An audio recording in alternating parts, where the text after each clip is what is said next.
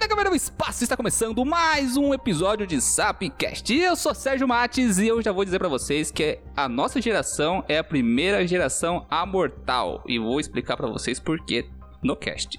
Liberdade fora das academias. Oi, galera, tudo bem com vocês? Aqui é a Sara. Falo diretamente de Bom Jesus, Piauí. Eu, eu não entendi. Alguém me explica, por favor? Não, não, pera aí. É, vamos se explicar conforme o cast tá bom, correr. Tá bom, tá bom. e, e, aproveitando, né? Eu sou o cara que se hackeou ao contrário. Eu só perco poderes com o tempo. Henrique Zieiro.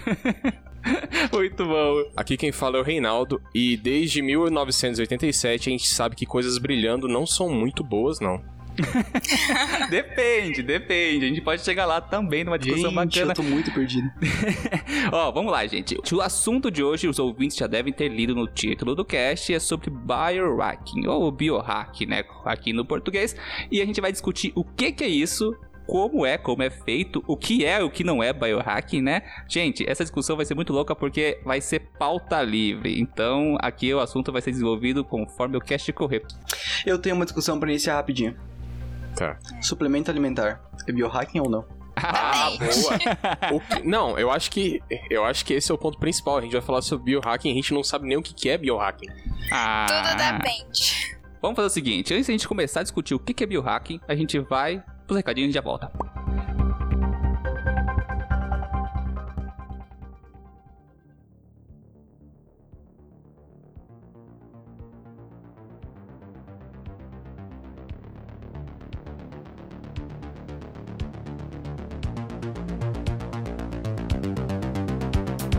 Chegamos à zona de recadinhos, galera, não sai daí que vai ser rapidinho. Vamos aos recados então. Primeiramente, vou lembrar vocês que através do site www.sapciencia.com.br você vai encontrar todos os lugares que a gente está presente, tanto as plataformas de streaming para você escutar o podcast, quanto as redes sociais e também a loja, que é muito importante. Também quero lembrar vocês que todas as quarta-feiras, 7 horas da noite, fazemos live lá no Instagram, no. Então acompanhe nossas lives, porque é super divertido, a gente sempre discute assuntos muito loucos que às vezes acabam descambando em outros assuntos e quando a gente vai ver, a gente começou a falar de uma coisa e de repente tá falando de outra completamente diferente, o que acaba sendo divertido afinal das contas. Então, não esquece de acompanhar a gente lá no Instagram também, todas as quarta-feiras, 7 horas da noite. E também para não alongar muito esse recadinho para você poder aproveitar o episódio de hoje que tá divertidíssimo, também quero lembrar vocês que se vocês gostam desse projeto e querem ver ele crescer e prosperar, assim como o fungo no queijo que você esqueceu na geladeira, você pode estar ajudando de duas formas. Uma delas é através da loja que você encontra no site e assim qualquer item que você comprar lá vai estar nos ajudando muito a fazer a qualidade e a quantidade desse projeto crescer. E também, caso você queira se tornar um apoiador, é isso mesmo, galera. Você pode estar nos ajudando muito, pelo menos uma vez por mês, com um valor menor do que um passe de ônibus e um cafezinho. A partir de 3 reais você pode estar nos ajudando lá no apoia.se barra sapciência e a partir da assinatura mínima de 3 reais você já pode se tornar um apoiador. E o que, que você ganha sendo um apoiador? Ah, galera, a Sapciência não produz material exclusivo para apoiadores, mas a gente tem um programinha lá, várias metas a serem atingidas e você pode ver o que você pode ganhar com isso. Sendo que você pode receber até o agradecimento no episódio, como outros benefícios que vão crescendo conforme o valor que você vai apoiando. Então, acompanha lá, dá uma olhadinha no apoia.se barra sapciência e vê se é do seu agrado. Se você quiser muito nos ajudar, a gente vai ficar muito feliz em receber esse cafezinho e esse passe de ônibus todo mês de você. Muito obrigado, galera. Chega de lenga-lenga e vamos ao que interessa.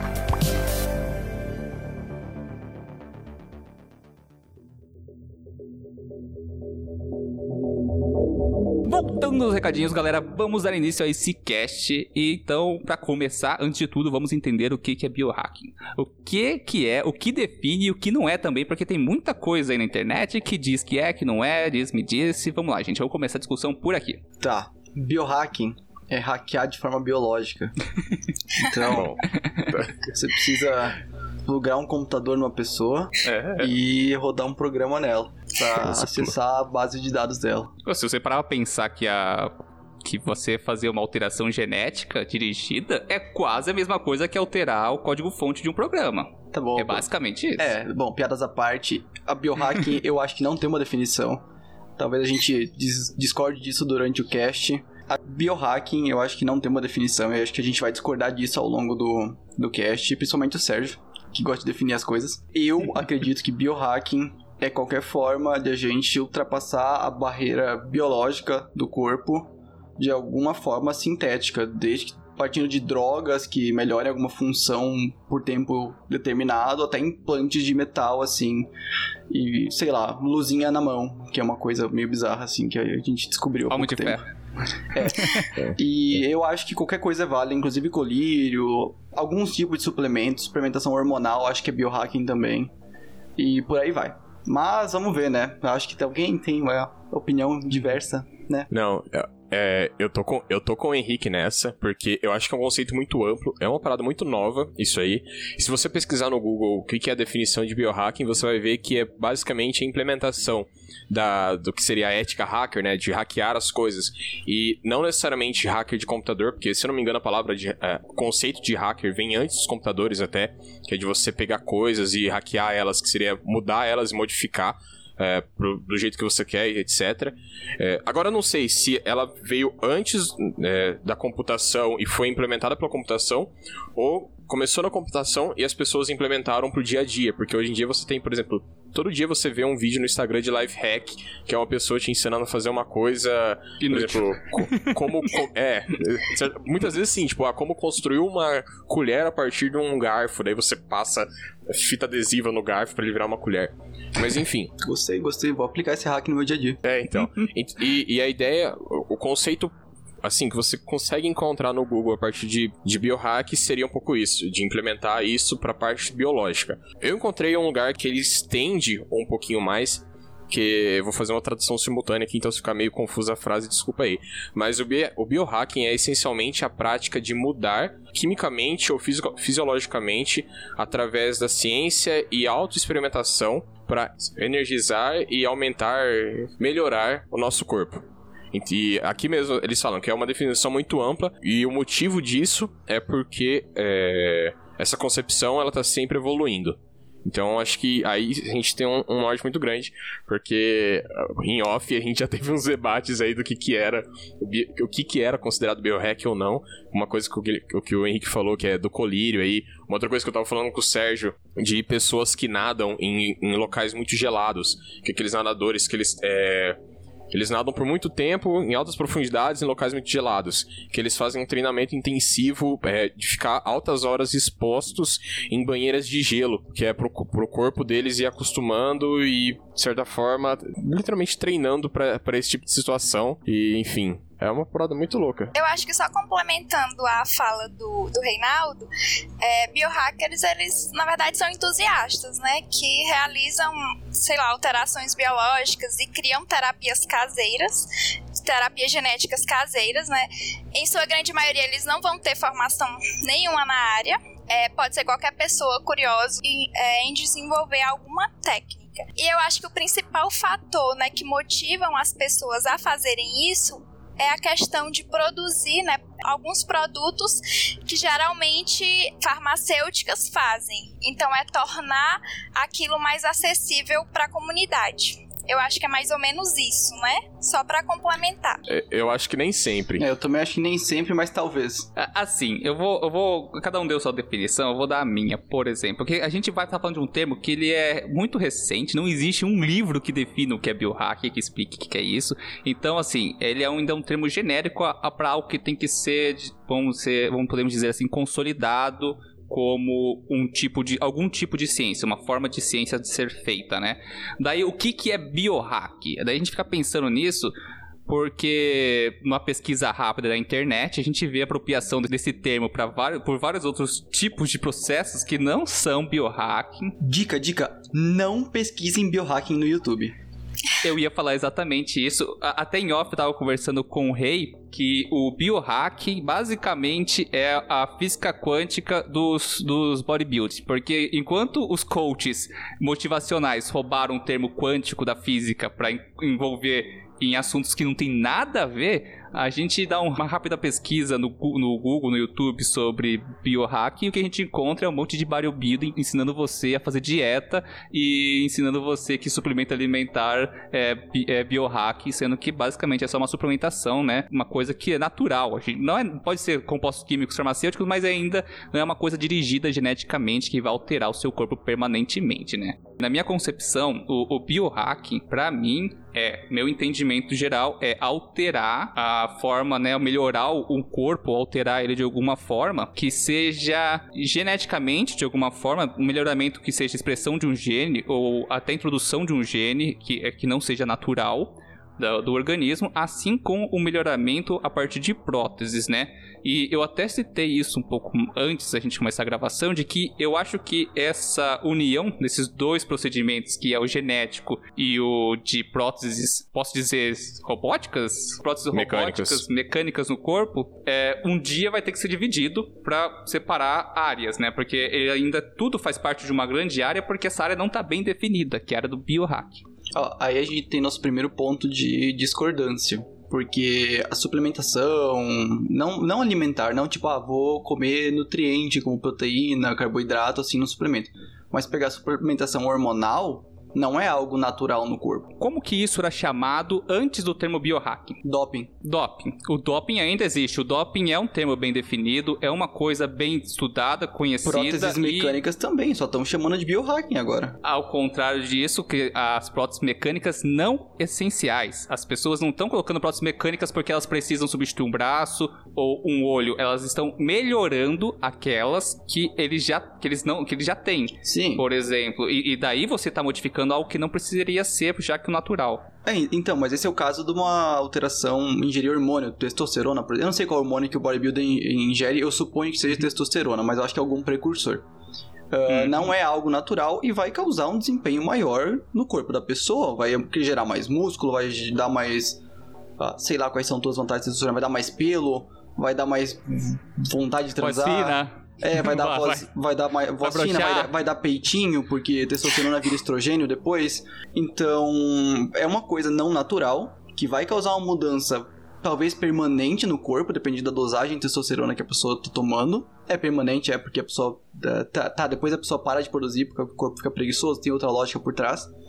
Uhum. E você tá melhorando porque você tá ganhando alguma coisa com isso. Seja mais músculo, seja mais.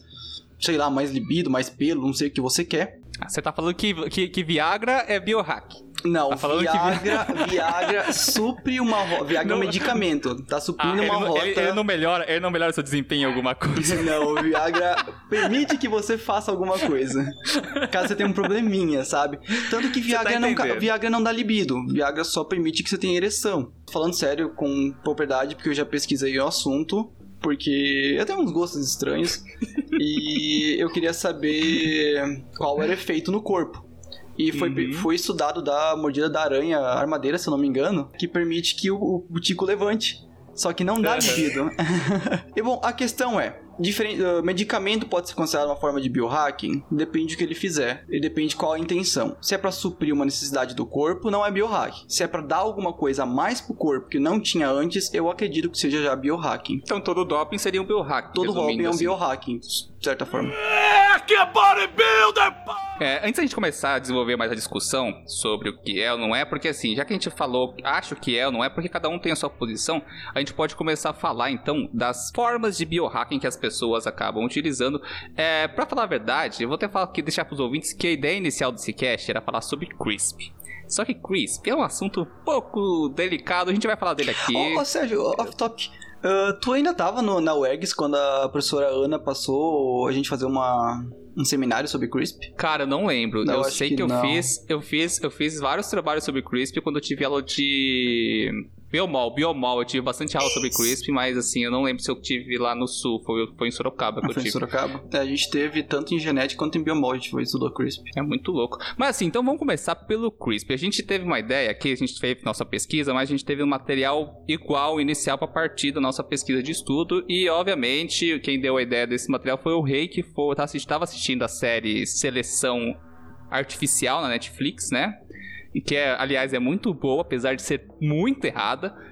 Vocês vão entender o porquê. Então vamos começar a falar de. Vamos começar a falar do mais, do, do mais tenso pra gente ir relaxando conforme vai ser o cast. Vamos falar sobre CRISP.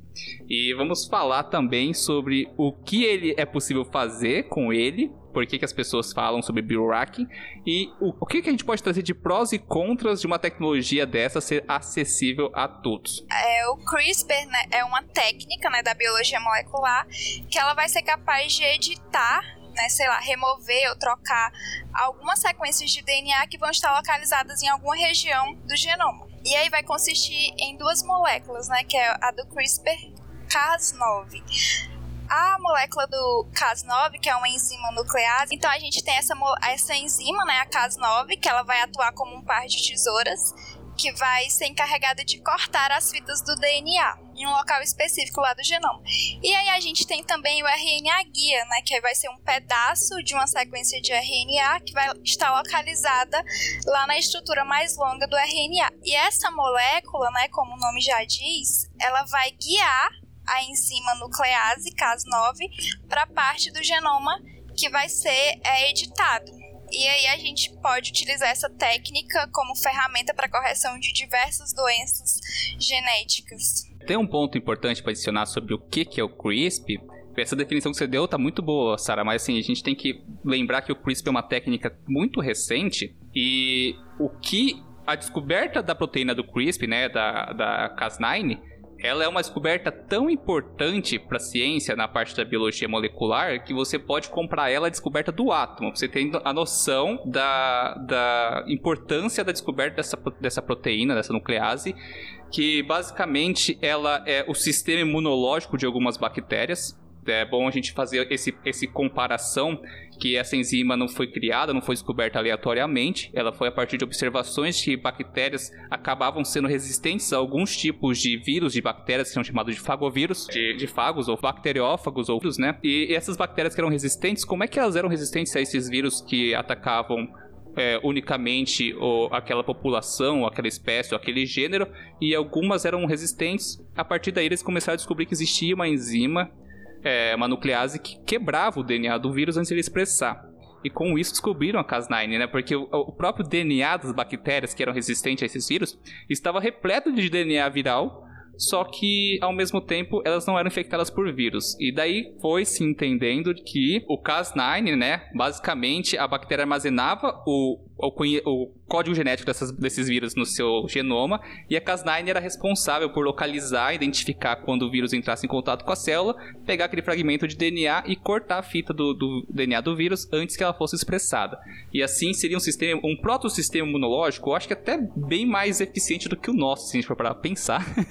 Porque ele é, ele é muito dirigido, cara, ele é muito específico. E isso abriu as portas pra gente, não só pra edição genética, que a gente já tem várias técnicas de inserir genes e tudo mais, mas ele abriu a possibilidade de a gente fazer isso de forma cirúrgica, exatamente no, no ponto que a gente quer fazer a adição ou a remoção de um, um gene ou um conjunto de genes.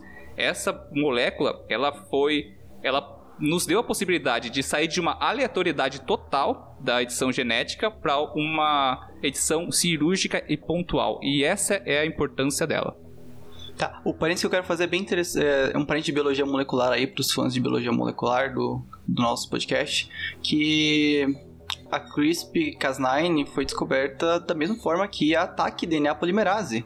Tem uma, acho que é bactéria ou uma que conseguia sintetizar é, DNA em temperaturas muito altas. E foi, meu Deus, como é que isso é possível? Aí foi descoberto a TAC, termoaquáticos DNA polimerase, que consegue polimerizar DNA a altas temperaturas, que permitiu o avanço em biologia molecular. Então é basicamente o mesmo tipo de descoberta descobriram um bichinho que é super poderoso e a gente tá tomando propriedade da característica dele. Lembrando também, que a ataque, ela teve uma importância na biologia molecular gigantesca, porque Nossa, antes era, é, era, era muito difícil você aumentar o DNA, né? Era basicamente impossível copiar um, um genoma inteiro. E a ataque possibilitou isso e foi uma disrupção na biologia molecular gigantesca. Eu acho que até comparável com a descoberta do CRISPR. É muito importante esse, é, esses momentos, é, né? É o mesmo tipo de descoberta, só que em áreas um pouco diferentes. É, área, é ampla biologia molecular, só que para direcionamentos diferentes. Sim. Queria comentar que, apesar da CRISP ser uma descoberta, nossa, super foda e do caralho, ela tem umas limitações muito evidentes. Primeiro que é o número de pares de base que ela consegue editar de uma vez só. Eu não tô com o número na cabeça porque faz muito tempo que eu estudei isso. Então, um gene são tipo centenas de milhares de pares de base e não tem como remover um gene inteiro com a CRISP. Só você contar, cortar as duas pontas dela, o que pode ser uma técnica interessante, mas existem desvantagens e vantagens em relação a isso que não vem ao caso. E quando foi descoberto, tinha-se uma expectativa muito grande em cima da CRISP, que era, nossa, agora vão poder editar gene de humanos e animais, vão fazer macumba, os bichos vão criar asa, bicho, oh, maravilha no meio. Mas na verdade não. Se você parar para pensar que todas as células têm DNA e expressa esse DNA, não tem como a gente alterar o DNA de todas as células do nosso corpo com a CRISP, que é uma enzima microscópica. O que se isso uhum. fosse tentado fei fosse feito num corpo humano, a gente teria o resultado que é um mosaico genético. Células seriam alteradas, células não seriam alteradas. O que torna uma, uma desvantagem aí em relação a CRISP em ser organismos já desenvolvidos. Apesar de que tem estudos que provam que só de fazer esse mosaico já diminui o efeito de várias doenças. Uh, claro que são testes bem, bem, bem, bem preliminares em, em, embriões de animais, em testes aqui não pode fazer em humano, obviamente. E mas são testes promissores. Só de pensar que uma pessoa deixa de ter uma doença autoimune ou pelo menos uma redução de sintoma de 50%, o que é, já é um, um grande fator. Imagina você ter uma doença autoimune causa dores e ter de repente 50% menos de dor. É um, algo bem relevante. Uhum. É qualidade de vida, né, pro paciente, basicamente. Qualidade de vida, sei lá, às vezes você tem. É, qualidade de vida no geral. Às vezes até uhum. possibilitar a vida. Que também existe a teoria, claro que não é nada provado em humanos, mas que se fosse feito em estágios embrionários, talvez fosse capaz de alterar o DNA por completo do organismo. Não, talvez, mas é capaz e já foi feito em seres humanos. Em seres humanos? Ah, em seres humanos eu não sabia. Já foi feito. Tem a síndrome de Down, né? A síndrome de Down, ela é uma questão de um cromossomo a mais, né? Se eu não Sim, me engano. Trissomia 21 e a deleção de um cromossomo, não sei se a tecnologia de CRISP é capaz de promover a deleção de um, de um cromossomo inteiro do síndrome de Down, né? Mas assim, eu não, eu não pesquisei essa parte para poder discutir. Porque aí teria que corrigir todas as células, né, do feto. Mais ou menos isso. É, mas se pegar uma fase embrionária, assim, quando é, sei lá, um conjunto de umas centenas de células, ou. Ah, se você fazer a, a edição de um zigoto, é por isso que também existe é. a bioética, a tecnologia de CRISP, ela só pode ser estudada, incorporada, né, quando for entrado em campo, né, estudos em campos, em organismos já, já completos. A gente não pode fazer a edição zigótica, né, para modificar o organismo inteiro, porque isso causaria transferência desses genes para os descendentes e daí se tornaria algo incontrolável. Quando você faz a edição de um organismo já, já adulto, digamos assim, que nem você falou, formar esse mosaico é, de células e tudo mais, isso ainda está restrito àquele indivíduo. Você não causou alteração nas células, nos gametas deles, né, nos espermatozoides ou óvulos. Então, Isso. caso ele passasse seus genes à frente, né, para ter um filho, é impossível que aquela edição genética que você fez nele seja passada para os filhos dele. Então, por isso que também tem essa barreira da, da, do CRISP ser feito em organismos já completos ou se passível a gente fazer em organismos zigóticos? É eticamente correto fazer isso? Eu acho que pode ser ético em alguns casos, tipo, ah, doença de Huntington. Eu acho que uma edição gênica embrionária, nesse caso, eu acho que seria válido, porque você estaria matando uma doença que seria passada, causa muito sofrimento, seria passada geneticamente e não causaria muitos efeitos assim, ah, nossa, ele é um super-humano biologicamente modificado, biohackeado ali, super poderoso. Não, ele só tá eliminando uma doença. Mas assim, também tem outro ponto, Henrique, nesse ponto aí. Se você, quando você faz alteração zigótica de um de um organismo, né? Você tem que fazer depois a inseminação in vitro, assistida, né? Inseminação Sim. assistida. Então, basicamente, você vai fazer a análise genética daquele, daquele zigoto antes de introduzir na, na mãe, né? Para desenvolver. E quando você faz análise genética, você já vai saber se tem algum erro ou não e vai eliminar esse zigoto. E também não tem como você fazer no pré-natal, por exemplo, ah, faz pré-natal da, da moça que está grávida, da pessoa que está grávida lá, ele faz o diagnóstico de uma doença genética nela, naquela criança que está se desenvolvendo dentro dela ainda. Quando o óvulo está dentro da pessoa, já não dá mais para editar. Você vai, não tem como você editar, você tem que editar antes de colocar na pessoa, né? Então, não tem como você eliminar uma doença que já está dentro, já, já está sendo desenvolvida. Um, um, Entendi. vamos, digamos assim, né? A gente, a gente poderia tratar ela depois que o, que o, que o ser humaninho nascer, só que do, durante a gestação, não. Será que não dá pra tratar? Por exemplo, a gente tem a ela, né? Não tem como. Ah, ela não é, são células de câncer? Não, é aquela. Ai meu Deus, fugiu a palavra. Que a pessoa perde todos os movimentos, o mesmo que o Stephen Hawking teve, por ah, exemplo. Tá. Ah, tem tá. o controle, né? Mas você não tem a cura. Seria uma boa opção utilizar a CRISPR. Não sei se tem pesquisas. Enfim, mas como você estava falando, a questão de é, tratar ainda é o embrião. Porque se a gente pensar no embrião, não são muitas células. Pensar numa. Ou num pequeno feto, sei lá, do tamanho de um feijãozinho. Não são muitas células. Então, se repetir o tratamento por algumas semanas, talvez consiga atingir todas as células do corpo. Mas como é que você trataria um feto que tá intrauterino? É Sei mais lá. complicado. Entendeu? Tem toda tem essa barreira também, né? Então seria tipo assim, hoje a técnica que a gente conhece como CRISP, ela acontece antes, né, do, do, do zigoto ser introduzido na mãe para conseguir se desenvolver, ou depois que o organismo já está completo e daí você faz as suas terapias genéticas, como, como elas são chamadas, quando elas já são ah, estudadas, concordadas e comprovadas, é chamado de teori- é, terapia genética. Aí, quando o cara faz isso na garagem, é chamada de biohack. E, e também tem que discutir isso daí, né?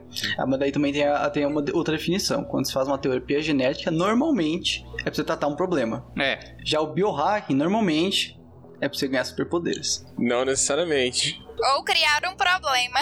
Então, por trás daquele documentário que a gente assistiu, né? A ideia, né, amistosa, o, a visão do empreendedor lá era curar todas as doenças genéticas. Não era nem o melhoramento genético, apesar dele abordar isso em vários pontos. O que a gente vai entrar num ponto depois de eugenia, que eu quero, eu quero deixar por último do cast, porque vai deslanchar uma discussão feia. É, é, só pra puxar um, uma- um ponto que você acabou de comentar, Sérgio, tem. É, não lembro se é no episódio 2 ou no episódio 3, que tem um cientista lá que ele tá comentando, que é de um, o cientista de um, de um laboratório lá dos Estados Unidos, de uma universidade dos Estados Unidos, que ele fala que, é, dentre todas as, as discussões que você tem sobre, sobre isso, sobre CRISPR, sobre edição genética, etc., é, ele tem um momento que ele fala assim: tem muitos problemas, é claro, tem muitas coisas que você tem que discutir, questão de ética, moral e etc. Porém, ele vira e fala: se eu virar pra você e falar assim, eu vou fazer tal coisa pra melhorar o olho da pessoa. Só que eu não vou melhorar o olho da pessoa pra tornar um super humano. Eu quero, por exemplo, uma pessoa que tem um problema de visão, que a visão dela tá se degenerando muito rapidamente ao longo do tempo, ter uma visão normal. Se eu falar isso pra você, você aceita. Você entende que eu só tô querendo dar uma qualidade de vida Uhum. pra uma pessoa, não tô querendo transformar ela em algo a mais. Porém, se eu virar pra você e falar assim, não, agora eu quero fazer uma pessoa que consiga enxergar tranquilamente por quilômetros, é, com um foco super top, tipo um olho de águia, por exemplo, aí você vai começar a questionar meu trabalho. Aí você tem é, essa questão. E um ponto sobre a parte do biohacking e tudo, tudo mais, é, já entra da parte de o fundamento é, o- o- a definição exata dele ser muito ampla e a gente não tem algo assim, beleza, isso aqui é é biohacking, isso aqui não é. Porque no começo da, dessa série mesmo, tem o cara lá que faz experimentos com cachorro, não vamos falar que experimento que é, por favor. né? Meio, meio, meio O masturbador de cachorro, faz. você quer falar? Ex- exatamente esse cara mesmo. Que nojo. No, logo no primeiro episódio, esse cara, ele faz experimentos com cachorro. Basicamente, ele quer criar um cachorro bioluminescente. Quer fazer um cachorro que brilha no escuro. Por isso que é, essa que é a minha questão da frase inicial lá de que a gente sabe que coisas que brilham por conta do experimento do Césio lá, que a galera passou Césio pra ficar brilhando. Aí, é, você tem essa questão que o cara, é, ele é considerado como um biohacker, ele é um cara grande, se você for pesquisar, ele é bem conhecido nessa esfera do biohacking lá dos Estados Unidos. Porém, ele fala que ele quer construir o experimento dele e que ele seja é, criado de uma forma que as pessoas não virem falar, ah, foi bio, é, tipo, ah, um cara do biohacking. Ele quer ser reconhecido como um cara de engenharia genética. Que, opa, eu utilizei engenharia genética pra produzir um cachorro que brilha no escuro. Então, é, tem um negócio meio louco essa questão da definição, porque é como se literalmente ele, ele assumisse que ser considerado um biohacker é ser um cara que faz experimentos malucos de garagem. E que ele quer ser considerado como, como um cara que. como se fosse um engenheiro genético, não é um engenheiro genético, mas um cara que utiliza conhecimento de engenharia genética para fazer uh, a experiência dele e o, o experimento dele, né, no caso. Cara, é complicado é complicado pensar assim, porque assim, eu posso dizer, segundo o documentário, né, a gente vai ter várias pessoas que desenvolvem trabalhos, estudam biohack, é basicamente com a intenção, né, com a justificativa de que eles querem democratizar os procedimentos uhum. e as informações e a tecnologia de como é feita. Cara, o problema disso tudo é que as pessoas na minha opinião, elas esquecem que estão tratando com seres humanos. E ser humano é uma coisa que não dá. N não existe um lado bom, sabe? Vou chegar no ponto de que toda ciência, a gente já bateu nessa tecla várias vezes. Toda ciência, ela não foi feita nem pro bem nem pro mal. Ciências são descobertas. Agora, o, quem usa ciência vai ser bom ou vai ser mal. Tá aí o átomo, tá aí é, a relatividade, tá aí a bomba nuclear tá bom? Então a gente pode dizer que uma tecnologia que foi desenvolvida por uma coisa que não deveria ser utilizada foi feita uma bomba nuclear com ela. O ponto que eu quero chegar acima de tudo isso é o que? Você democratizar essa, esse tipo de tecnologia, ou seja, permitir que qualquer pessoa faça ela nos seus porões, garagens, galpões que seja, você tira o controle desse tipo de pesquisa. Você tirar o controle desse tipo de pesquisa, ah, beleza, eu estou aqui desenvolvendo um gene que vai curar a cegueira. Tem até um exemplo muito legal no próprio documentário de uma criança que é cega por uma condição genética e é tratada com uma terapia gênica que dá, dá certo e é bem legal. A gente pode discutir sobre ela. Tá, cara, mas e aí quantas pessoas com esse acesso, com essa tecnologia, vão pensar de forma prejudicial? Você não tem controle algum sobre isso. E também é, que nem você falou que ele quer ser reconhecido como engenheiro genético, não como um biohack. É, só para começar para ir, para começar para ele querer ser reconhecido como engenheiro genético, ele teria que fazer uma faculdade. Exatamente. Uhum. E é elitizar o conhecimento, não é querer elitizar o procedimento, mas é basicamente você formar uma pessoa com informações suficientes para entender os prós e os contras, os perigos e os benefícios que é tal procedimento traz. Então não adianta nada eu ser uma pessoa aspirante interessada e querer fazer o máximo possível na minha garagem, que isso é maravilhoso, só que você também não pode exigir uma independência completa para você fazer o que você bem entender. Porque se você fazer isso, todo mundo vai poder fazer isso, cara. É complicado. É, Sérgio, tem uma parte, esse mesmo cara, na hora que ele tá coletando o esperma do cachorro, é. entenda como ele tá fazendo isso, ele fala que ah, esse é o tipo de coisa que eles não ensinam na faculdade de engenharia genética. Masturbar cachorro. Ai, cara. Ai, que horrível. Ai. Eu não consigo olhar pros cachorros já. Ah, mas uma, uma das coisas que o que essa série traz também, eu acho que a gente vai falar bastante da série, porque ela, querendo ou não, ela aborda vários tópicos uhum. que a gente quer comentar aqui sobre, sobre no episódio, que você comentou sobre essa regulamentação e uma das coisas que é pautada muito fortemente na série e várias vezes é explorada é meio que uma cutucada no FDA lá, que é o Food and Drugs Administration, que é como se fosse a Anvisa lá dos Estados Unidos. Essa questão de regulamentação de, de drogas e remédios e terapias, etc.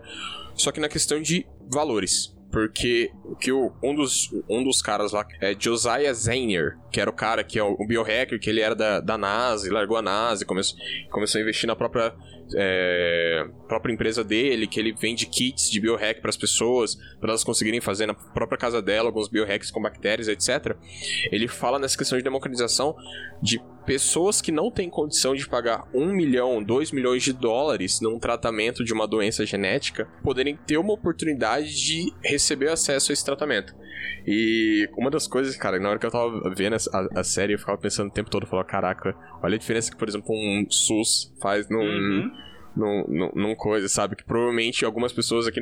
Não todo mundo, é claro, porque a gente sabe que não, não tem como, mas muitas pessoas aqui no Brasil, por exemplo, conseguiriam ter acesso a um tratamento do tipo é, sem ter que passar o resto da vida. E eles falam que ah, é, a maior causa, uma das maiores causas de mortes, principalmente por suicídio nos Estados Unidos, são pessoas que é, ficaram em débito com plano de saúde, plano de saúde e não tem condição de pagar. Uhum. É muito louco de você pensar isso, né? Eles levantam muito essa questão da fora essa questão ética de você fazer essas manipulações do próprio corpo é você ficar preso a empresas que cobram muito para que você tenha acesso a essas coisas. Que é, você tem essa. Como fala? É como se fosse a, a, cadeia social de quem é rico tem o maior acesso a essas coisas e, e conseguiria tratamentos para doenças, etc. Ah, por isso que tem o cara lá do, que, que faz o, o, o, tratamento de AIDS, lá que ele, para, que ele tenta fazer o tratamento de AIDS com CRISP, e que na série o que eles mostram não dá muito certo, mas ele é um cara bem engajado com isso, etc.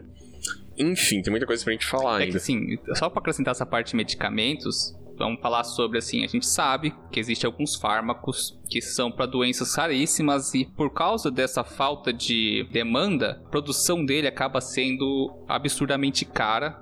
E daí as, as indústrias farmacêuticas ainda têm que colocar o lucro delas lá, porque é lucro pelo lucro, né? Eles são empresas, eles têm que lucrar. Tá certo que algumas abusam muito do lucro de formas absurdas, como a gente já viu casos de quebra de patente por causa de aumento de 2, 3 mil por cento no valor do medicamento. Existe é, legislação para isso, para regular isso. Mas então, resumindo, a gente sabe que existe medicamento extremamente caro, sabe que terapias são muito caras para algumas condições genéticas que são raríssimas. E a ideia do cara lá é basicamente tornar acessível a todo mundo e qualquer um comprar o kit, fazer sua pesquisa de garagem para sua própria doença e se medicar e, tudo mais. E cara, isso é um absurdo, porque como um PhD que, que trabalhou na NASA, né, engenheiro genético, que nem esse cara que a gente está falando agora, é, ele me vem com uma ideia tão, tão genérica dessa, de você, já que você está sendo desamparado pelo seu estado, você está desamparado pelo seu plano de saúde, você precisa daquele tratamento, então compre o kit e faça em casa o seu próprio tratamento ou desenvolva o seu tratamento. Cara, isso é um absurdo, porque não, exi não existe um estudo por trás disso, você não sabe a resposta, o que vai, o que vai acontecer. E daí eles falam, ah, isso gasta 5 anos de pesquisa e milhões de dólares para desenvolver um novo fármaco no mercado. A gente poderia fazer isso muito mais rápido em casa. É óbvio que é custoso, é óbvio que demora tempo, porque é feito ciência de verdade nessa parte. A indústria farmacêutica malvadona faz ciência. É, não, por que o que é, que é feito ciência de verdade? Porque é, é feito num grupo de estudos grande, é comparado, é testado, tem o seu branco, tem o seu positivo, então você consegue controlar, saber, selecionar o grupo de risco que vai ter efeitos colaterais. Dar assistência pro grupo de risco. É, dar assistência, programar, tipo, fazer todo esse esquema para chegar no produto final em que fale, ó, esse fármaco ele é seguro para esse tipo de doença, só que pessoas que contêm essas outras é, características é contraindicado a elas por causa disso, disso, disso. Isso acontece com todo medicamento que você toma, desde o seu paracetamol até o seu antiviral, porque trata. Até a sua cloroquina. Não, pera. Até... Também, a cloroquina passou por isso, só que agora estão querendo fazer maquiagem. Ah! Lembrei da coisa, Henrique. Antes de começar o cast, eu até soltei essa. O biohacking, ele é a cloroquina da biologia molecular. Porque eles estão usando uma coisa que eles sabem que tem uma função, edição genética, só que eles estão usando por uma coisa que eles nem sabem como usar, entendeu? A cloroquina basicamente trata malária. Vamos tratar cloro... vamos tratar covid com ela.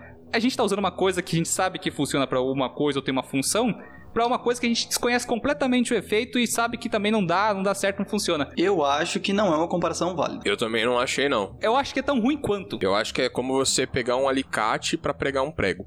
Ué, então, é, é, no caso da cloroquina. Pode, pode funcionar. No caso da cloroquina. Não, no caso do, do, do CRISPR pro, pro, cara, pro biohacking, que é tipo assim, pode funcionar. Ah, sim. Mas você não tá usando a, a melhor ferramenta para tá, aquele bom, caso. De qualquer forma, a cloroquina podia funcionar também, porque é um antiviral e tá tratando um vírus. Se bem, a lógica tem lógica, mas não tem cloroquina lógica. Cloroquina não é antiviral, não. Não é antiviral? Não, ela é antiparasitária. É pra tá. malária. Ah, é verdade, malária é um... Malária é... não é parasita. Protozoário. Protozoário. Tem lógica. Eu não sei, tinha algum estudo, eu fui pesquisar também na cloroquina e tinha alguma doença viral que ela foi eficiente no tratamento. Por isso eles queriam testar um, por isso eles aplicaram, estavam vendendo como fosse bom para covid, mas mesmo sem ter sem ter comprovação, mas já foi comprovado que não tem. Ah, tá, vamos deixar bem claro. Não funciona.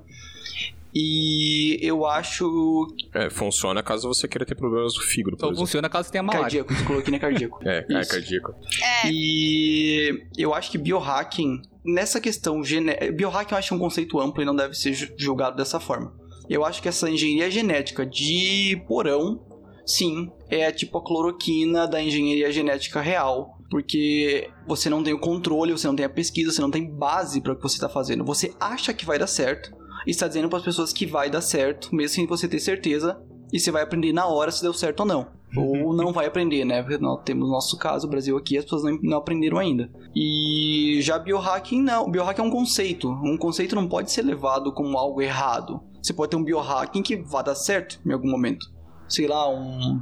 Eu, eu gosto uh, daquela ideia do colocar o imã na ponta do dedo. Acho aquilo sensacional. Eu faria, se eu Uhum. não soubesse que não pode anestesiar, eu faria. Então, eu acho que comparar biohacking com cloroquina é um pouco exagerado, Sérgio. Você perdeu Uhum. pontos agora. Cara, na minha concepção não é, cara. Eu, eu fico perdido nessa que- na questão de que, assim, eles estão usando uma técnica ou algo que a gente sabe que tem uma função pra tentar fazer coisas que eles desconhecem se vai funcionar ou não. É, mas isso não é biohacking, entende? É um Isso- achismo. É, eles estão usando o conceito de biohacking da forma errada. Na verdade, eles estão tentando fazer o, bio, o biohack. Eles estão tentando fazer e por isso que não funciona. Tanto é que na hora que você vai pesquisar, apresenta, tipo, a- é, aparece N definições para isso. E assim, essa parte que o Henrique falou, eu achei bem interessante porque, sei lá, nem todos os biohackers eles são ruins ou altamente responsáveis, né? A gente tem, tem não sei se vocês chegaram a ver, mas tem um, um, um evento é, organizado pela MIT que ele reúne é, é uma competição na verdade que é uma competição internacional de máquinas geneticamente modificadas não sei se vocês já ouviram falar e aí lá eles vão é, é, eles vão reunir alunos do mundo inteiro né que vão estudar biologia sintética né o biohacking para construir e projetar sistemas biológicos e aí a gente teve até é, casos de brasileiros que foram, né, que, que vão, na verdade. E aí em uma das edições eles tiveram a eles inseriram um gene do vagalume em uma bactéria para que produzisse luz. Então eu acho isso muito válido, porque a partir desses estudos, né, apesar de ter o lado bom e o lado ruim, a gente vai ter algumas descobertas. Então, nem todos são ruins. A- Acontece que é a forma como as pessoas vão utilizar tipo isso. o Elon Musk com aquele chip na cabeça lá, que é uma ideia roubada de outra pessoa, mas. Aí tem duas diferenças, Henrique. O chip do Elon Musk, ele ainda é desenvolvido com controle, com biossegurança, com toda a estrutura que o FDA exige que seja. Exa- Mas é uma forma de biohacking. Não, é- isso é inegável que é. Isso realmente é uma forma de biohack. Só que assim, aí a gente vai dividir biohack em duas categorias. Aqueles que seguem as regras, né, das coisas e querem desenvolver tecnologias que vão causar o melhoramento Sim. humano. O conceito é o melhoramento, né, nem só recuperar de doenças ou tratamentos, mas sim melhorar o que é o ser humano, é um transhumanismo, digamos assim, quase utópico. E tem a galera que quer democratizar isso e tirar, por exemplo, o, o documentário aborda muito isso sobre o quão a legislação atrapalha eles em tentar é, desenvolver essas novas tecnologias. Ainda bem. Então, ainda bem, porque assim, eu ainda vendo esse documentário, eu fico um- uma coisa em mim, mano, me deu um negócio ruim de pensar de que o FDA dos Estados Unidos é, cara, é porco pra, pra- pra ter tanta liberdade do que eles têm lá, com com o que eles fazem. Ah, não, não é questão de ele ser porco. Cara, é porco, cara. O cara comercializar aquelas enzimas de restrição pra pessoas comuns, comercializar genes específicos, essas coisas, mano, você não dá isso na mão, é perigoso. É um Você não sabe como. Você pode estar vendendo pra uma pessoa que tá curiosa, mas você pode estar vendendo, por exemplo, pra um PhD em bioquímica fodão no seu porão que só tá revoltado com a vida e quer construir uma parada errada, entendeu? Não, mas é um risco do tipo de política que eles vivem lá. Não tem nada a ver de ser certo ou errado. Pra eles é ser certo, pra eles é liberdade. Esse é, o esse é o pensamento que eu tô desenvolvendo. Aqui no Brasil a gente tem a Anvisa e tem também o Conselho de Eu assumo daqui. Conselho Nacional de Biossegurança, CNBS, estrutura Comissão Técnica Nacional de Biossegurança, CTN-Bio, e dispõe sobre a Política Nacional de Biossegurança, garantindo o cumprimento da Lei da Biossegurança, que estabelece normas de segurança e mecanismos de fiscalização de atividades que envolvam organismos geneticamente modificados. Depois é destrinchado para os estados, para os municípios, e a, no final das contas chega nas universidades, e cada universidade tem que ter o seu grupo, o seu comitê, comitê de ética de biossegurança.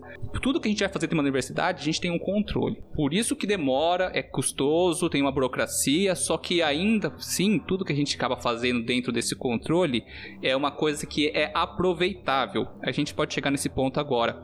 É, uma ciência feita de forma correta, seja ela custosa e demorada, ela ainda é uma ciência aproveitável, que eu posso replicar, que eu posso pegar o estudo que o Henrique fez lá no Mato Grosso, eu peguei aqui o artigo que ele publicou, eu usei o conhecimento dele, agreguei, adicionei, publiquei meu próprio estudo, daí vai lá Sara lá no Piauí, faz o estudo dela com base nos meus estudos do Henrique, porque isso é possível. Agora os caras desenvolvendo essas coisas em garagem, primeiro, nenhuma revista científica vai publicar um estudo de garagem não se esse estudo não for replicado numa universidade depois, porque não tem controle. Não tem como você não tem controle nem confiabilidade. Então, esses estudos, esses estudos são puramente de que eles dizem né, desenvolver são puramente por individuais. Eles não vão ter função. É, é são entusiastas. Mas eles não vão ter função social. Eles não vão é. poder comercializar isso, cara. Tal, às vezes podem comercializar, tanto que eles comercializam. Não, eles não comercializam a cura. Eles comercializam o kit para não usar em humanos, entre grandes aspas. É, é, é, é, essa é a coisa. A questão é, Exatamente. é, vamos supor, eu na minha garagem desenvolvi um fármaco que vai curar a cegueira do menino lá do documentário. Vamos supor que eu desenvolvi isso daí. Vamos supor que eu desenvolvi isso em casa. É, como é que eu vou comercializar isso? Se eu quiser comercializar isso, eu vou ter que passar por todos os testes e todos os custos necessários para que isso se torne comercial. Resumindo, eu tô dando liberdade para pessoa criar o que quiser no seu, na sua garagem, um ou outro pode desenvolver uma coisa boa e no final das coisas, quando surgir algo bom, vai ter que passar por todos os processos de qualquer forma que passam. É verdade. Quer dizer, às vezes não. Esse conceito é muito novo.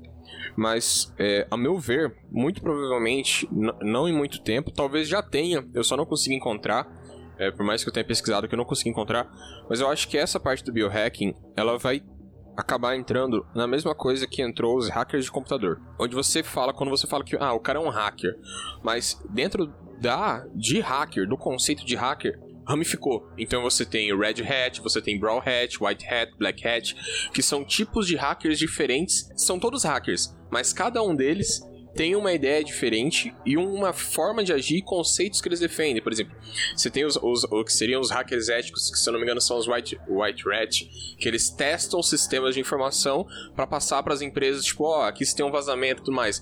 Aí você tem um outro tipo de hack. Para vender para as empresas então, descobrir uma falha. Você quer, quer saber a falha? Te... Não, depende, Henrique. Tem, é porque tem uns que são os contratados pela empresa e tem uns que são os, os autônomos. Os autônomos, que daí os autônomos sim, eles vendem. As empresas têm premiações, tipo, o Facebook paga não sei quantos milhões para quem encontrar, tipo, é, falha de segurança em determinado ponto do, do, do algoritmo deles.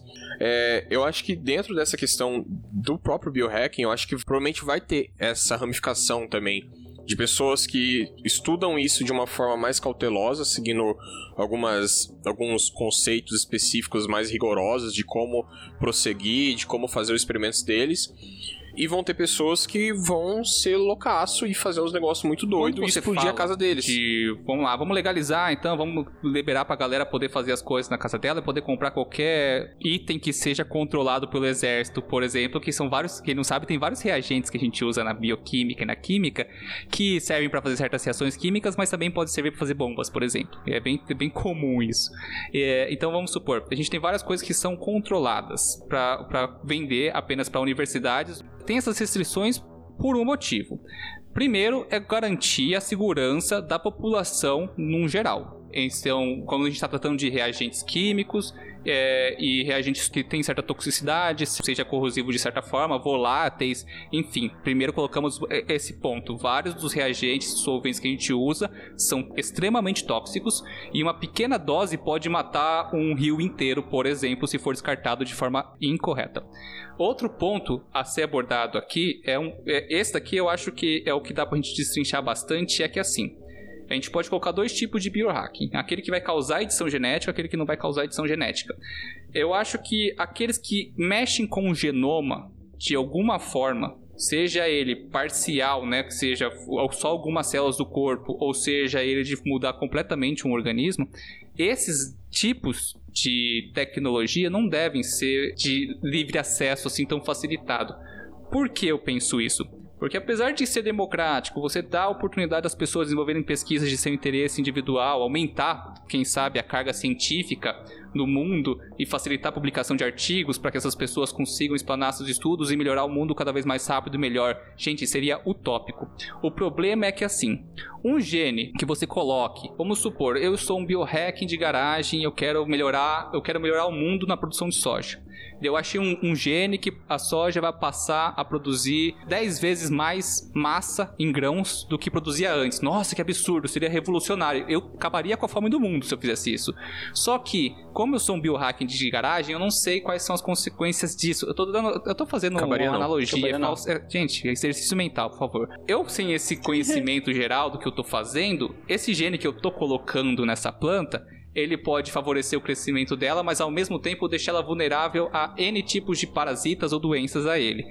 E se eu não sei fazer isso, se eu não estou entendendo esse trabalho direito, esse gene que eu coloquei naquele espécime para testar pode escapar para a natureza, fazendo a polinização e se disseminando nas populações não só locais, mas de âmbito global também. Pô, A gente, quando está falando de meio ambiente e, e genes, as coisas viajam, gente. O pólen da África chega aqui na- na- no Brasil a partir, dos ventos. Pode parecer loucura, mas chega.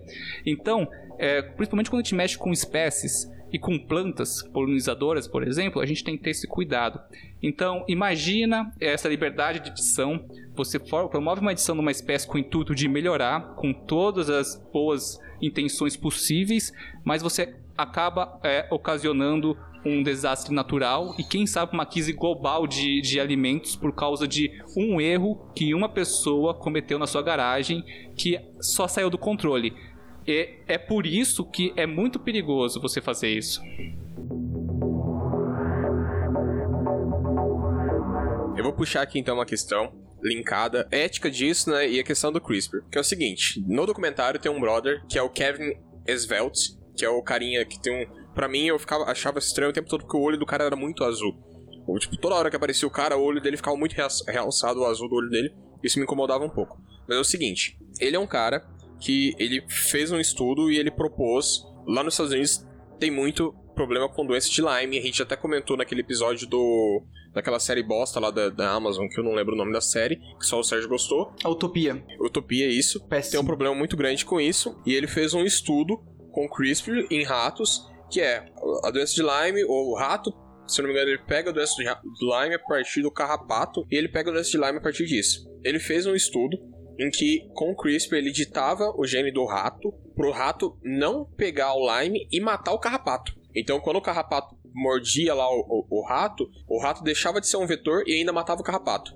E ele fez o estudo, o estudo funcionou, e ele chegou na comunidade lá, que ele queria fazer um teste numa ilha, ele pediu autorização pro governo, pediu, e, só que ele não que Ele era um cara que ele falou assim: não adianta nada o conhecimento se eu for aplicar esse conhecimento contra a vontade das pessoas que vão ser impactadas diretamente a isso. Aí ele chega na ilha e ele marca uma reunião com quem seriam os conselheiros lá da ilha para pedir autorização para fazer esse experimento dentro da ilha, soltar os ratos lá que ele, que ele editou para que é, ele checasse né, qual seria o impacto disso aí em cima do de Lyme, etc. E os conselheiros da ilha, é, muitos pautados por crenças, etc., eles falaram: não, a gente não quer isso porque a gente tem medo do que pode acontecer e quais seriam os resultados. Aí o cara vai lá e fala assim: beleza, eu tenho conhecimento, eu tenho a solução. Se vocês não querem, paciência, vamos deixar pra lá. E bom, e esse mesmo cara, é, ele foi lá na Nova Zelândia depois, que lá na Nova Zelândia também tem um problema muito grande com ratos, que é a superpopulação de ratos lá na Nova Zelândia.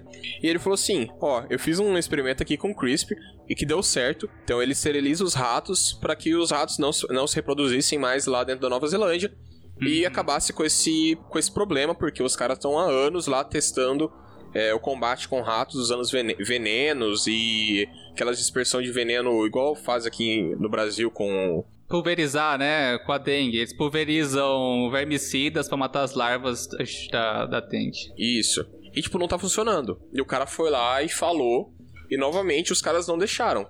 Ele falou: beleza, eu não vou fazer isso. é, se a comunidade não quer, eu não vou realizar o experimento. Porém, nada impede que com os conhecimentos que as pessoas estão tendo hoje em dia, com os conhecimentos de biohacking, um cara maluco, dois caras malucos aí na garagem deles monte um experimento desse tipo e lancem na natureza sem consultar Uhum. ninguém. E só vão ficar sabendo quando, quando a, ele literalmente fala, quando a merda começar a, ro- a rolar. Os bioterroristas, isso. É, e isso daí também não serve só para os carrapatos, no- eles também dão um exemplo dos mosquitos, que a gente tem caso aqui no Brasil, que não foi abordado no documentário. No documentário eles pegaram um caso da África é, sobre a malária. A gente faz, a gente já fez, na verdade, a gente já fez, né? A gente já faz é, liberar é, machos de Aedes aegypti Não é fêmea? Não, são machos que eles vão fecundar as fêmeas e vão produzir ovos que não irão chocar. Os ovos, os ovos Ah, são isso. fecundados, só que os ovos não chocam. O- aí a gente tem uma coisa interessantíssima, que é basicamente o quê? Eles produzem um animal transgênico com um gene não natural que vai restringir a proliferação desse animal, só que também botando a barreira de que não vai ser transmitida para os descendentes futuros. Vai, vai. Aí sim tem um negócio que ele, colo que ele fala que ele nos ratos lá da Nova Zelândia. Não, mas calma aí, eu entendi. Esse é o sistema diferente, Rei, do, do- dos mosquitos. O dos mosquitos é. Do ah, mosquito, o, óvulo não choca, É. então logo não tem próxima geração. É, o, o dos ratos é uma questão. É, é, uma, é um gene dirigido. Eu vou até discutir sobre isso, mas assim, a do- dos mosquitos, é, basicamente eles produzem um monte de machos em laboratório. é, esterilizam eles com radiação, se eu não me engano, lá e quando ele vai fazer a cúpula com a fêmea, vai fecundar a fêmea, os óvulos vão for- formar ovos, serão colocados na água e eles não irão eclodir. Então toda aquela geração não irá vir a nascer. Obviamente, os mosquitos macho têm um perímetro de alcance quando liberados, então eles vão atingir um- uma área considerada, digamos assim, tem um perímetro que eles têm uma segurança de que vai ficar preso ali, já que os machos vivem muito pouco tempo e não voam tão longe e vão morrer e que quem eles fecundarem não vai não vai nascer, né? Então não vai ter genes à frente. Então isso é uma coisa. O lance da Nova Zelândia lá, Rei, é o lance de que eles iriam produzir um efeito cascata entre os, entre os ratos, em que eles iriam cruzar e produzir descendentes, que iriam cruzar e produzir descendentes. Ele deu um termo lá que, eu- eu- se eu não me engano, é bomba genética, alguma coisa Uhum. desse tipo. Que, é, que seria essa capacidade de transmitir esse gene modificado para as próximas gerações. O que ele propôs ali é um pouquinho mais complicado de você tentar é, implementar na natureza. Quando a gente faz a modificação de um transgênico em plantas, por exemplo, a gente torna todo. A gente coloca nessa planta, nos genes dela, todos os machos que vierem a partir de- dela serão estéreis. Por quê? Na soja, no milho, porque eh, os machos que vão produzir os pólens vão ser estéreis para que aqueles pólens geneticamente modificados não fecundem eh, plantas que não são geneticamente eh, modificadas. Por isso que você já recompra a semente pronta, né? E quando a semente faz um cruzamento, ela vai perdendo eh, características de mutação de, da, da transgenia dela até ela formar uma, uma semente genérica lá. Mas basicamente a gente põe essa segurança de transmissibilidade de genes nas plantas para garantir que fique só naquela população e não escape. E o dos ratos, que seria essa- esse gene dirigido, ele seria, a partir dos anos, né? Ele seria distribuído em toda a população. E eu não lembro qual era a forma correta de morte, que, que, que- de como eles controlariam a praga, mas a intenção era distribuir um gene inteiro na população, depois eliminar essa população de alguma forma. Não é, é, é, os ratos eles não iam conseguir reproduzir, eles iam se tornar estéreis. Eles iam liberar a partir do laboratório mesmo, eles iam produzir os ratos no laboratório e liberar na natureza. Era um projeto tipo de, eu acho que é 2050 que era pra ter os resultados finais. Era um projeto a longo Então, mas prazo. por que, que esse negócio de, de gene dirigido em populações é complicado? O caso da Nova Zelândia é um caso um pouquinho específico de que os ratos domésticos lá não existiam. Então, quando as primeiras embarcações chegaram lá, uma infestação de rato genético tomou conta do país, que é uma ilha. Como que começou a matar pássaros e anfíbios lá, é, e répteis de porque os ratos, se vocês não sabem, eles comem carne também, tá, ouvintes? Eles, eles caçam. Pássaros caçam sapos, caçam lagartos quando não tem comida. Até você tem essa espécie exótica na região, que começa a causar um abalo ecológico gigantesco e tem que ser controlado. Eles propõem isso. O problema é que, assim, o rato é um roedor exótico. Existem populações de subespécies de outros tipos de ratos nessa ilha para competir com esses ratos, por exemplo? Se existe, é, eles são passíveis de cruzarem e produzirem descendentes?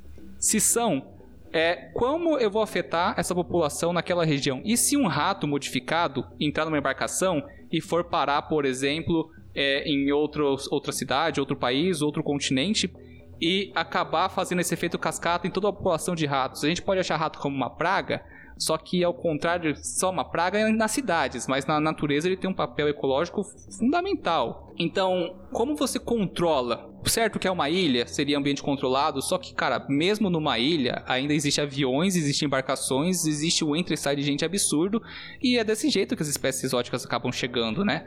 Então tem todo esse, esse problema também em relação a essas modificações que você inclui numa espécie que são passadas através das gerações.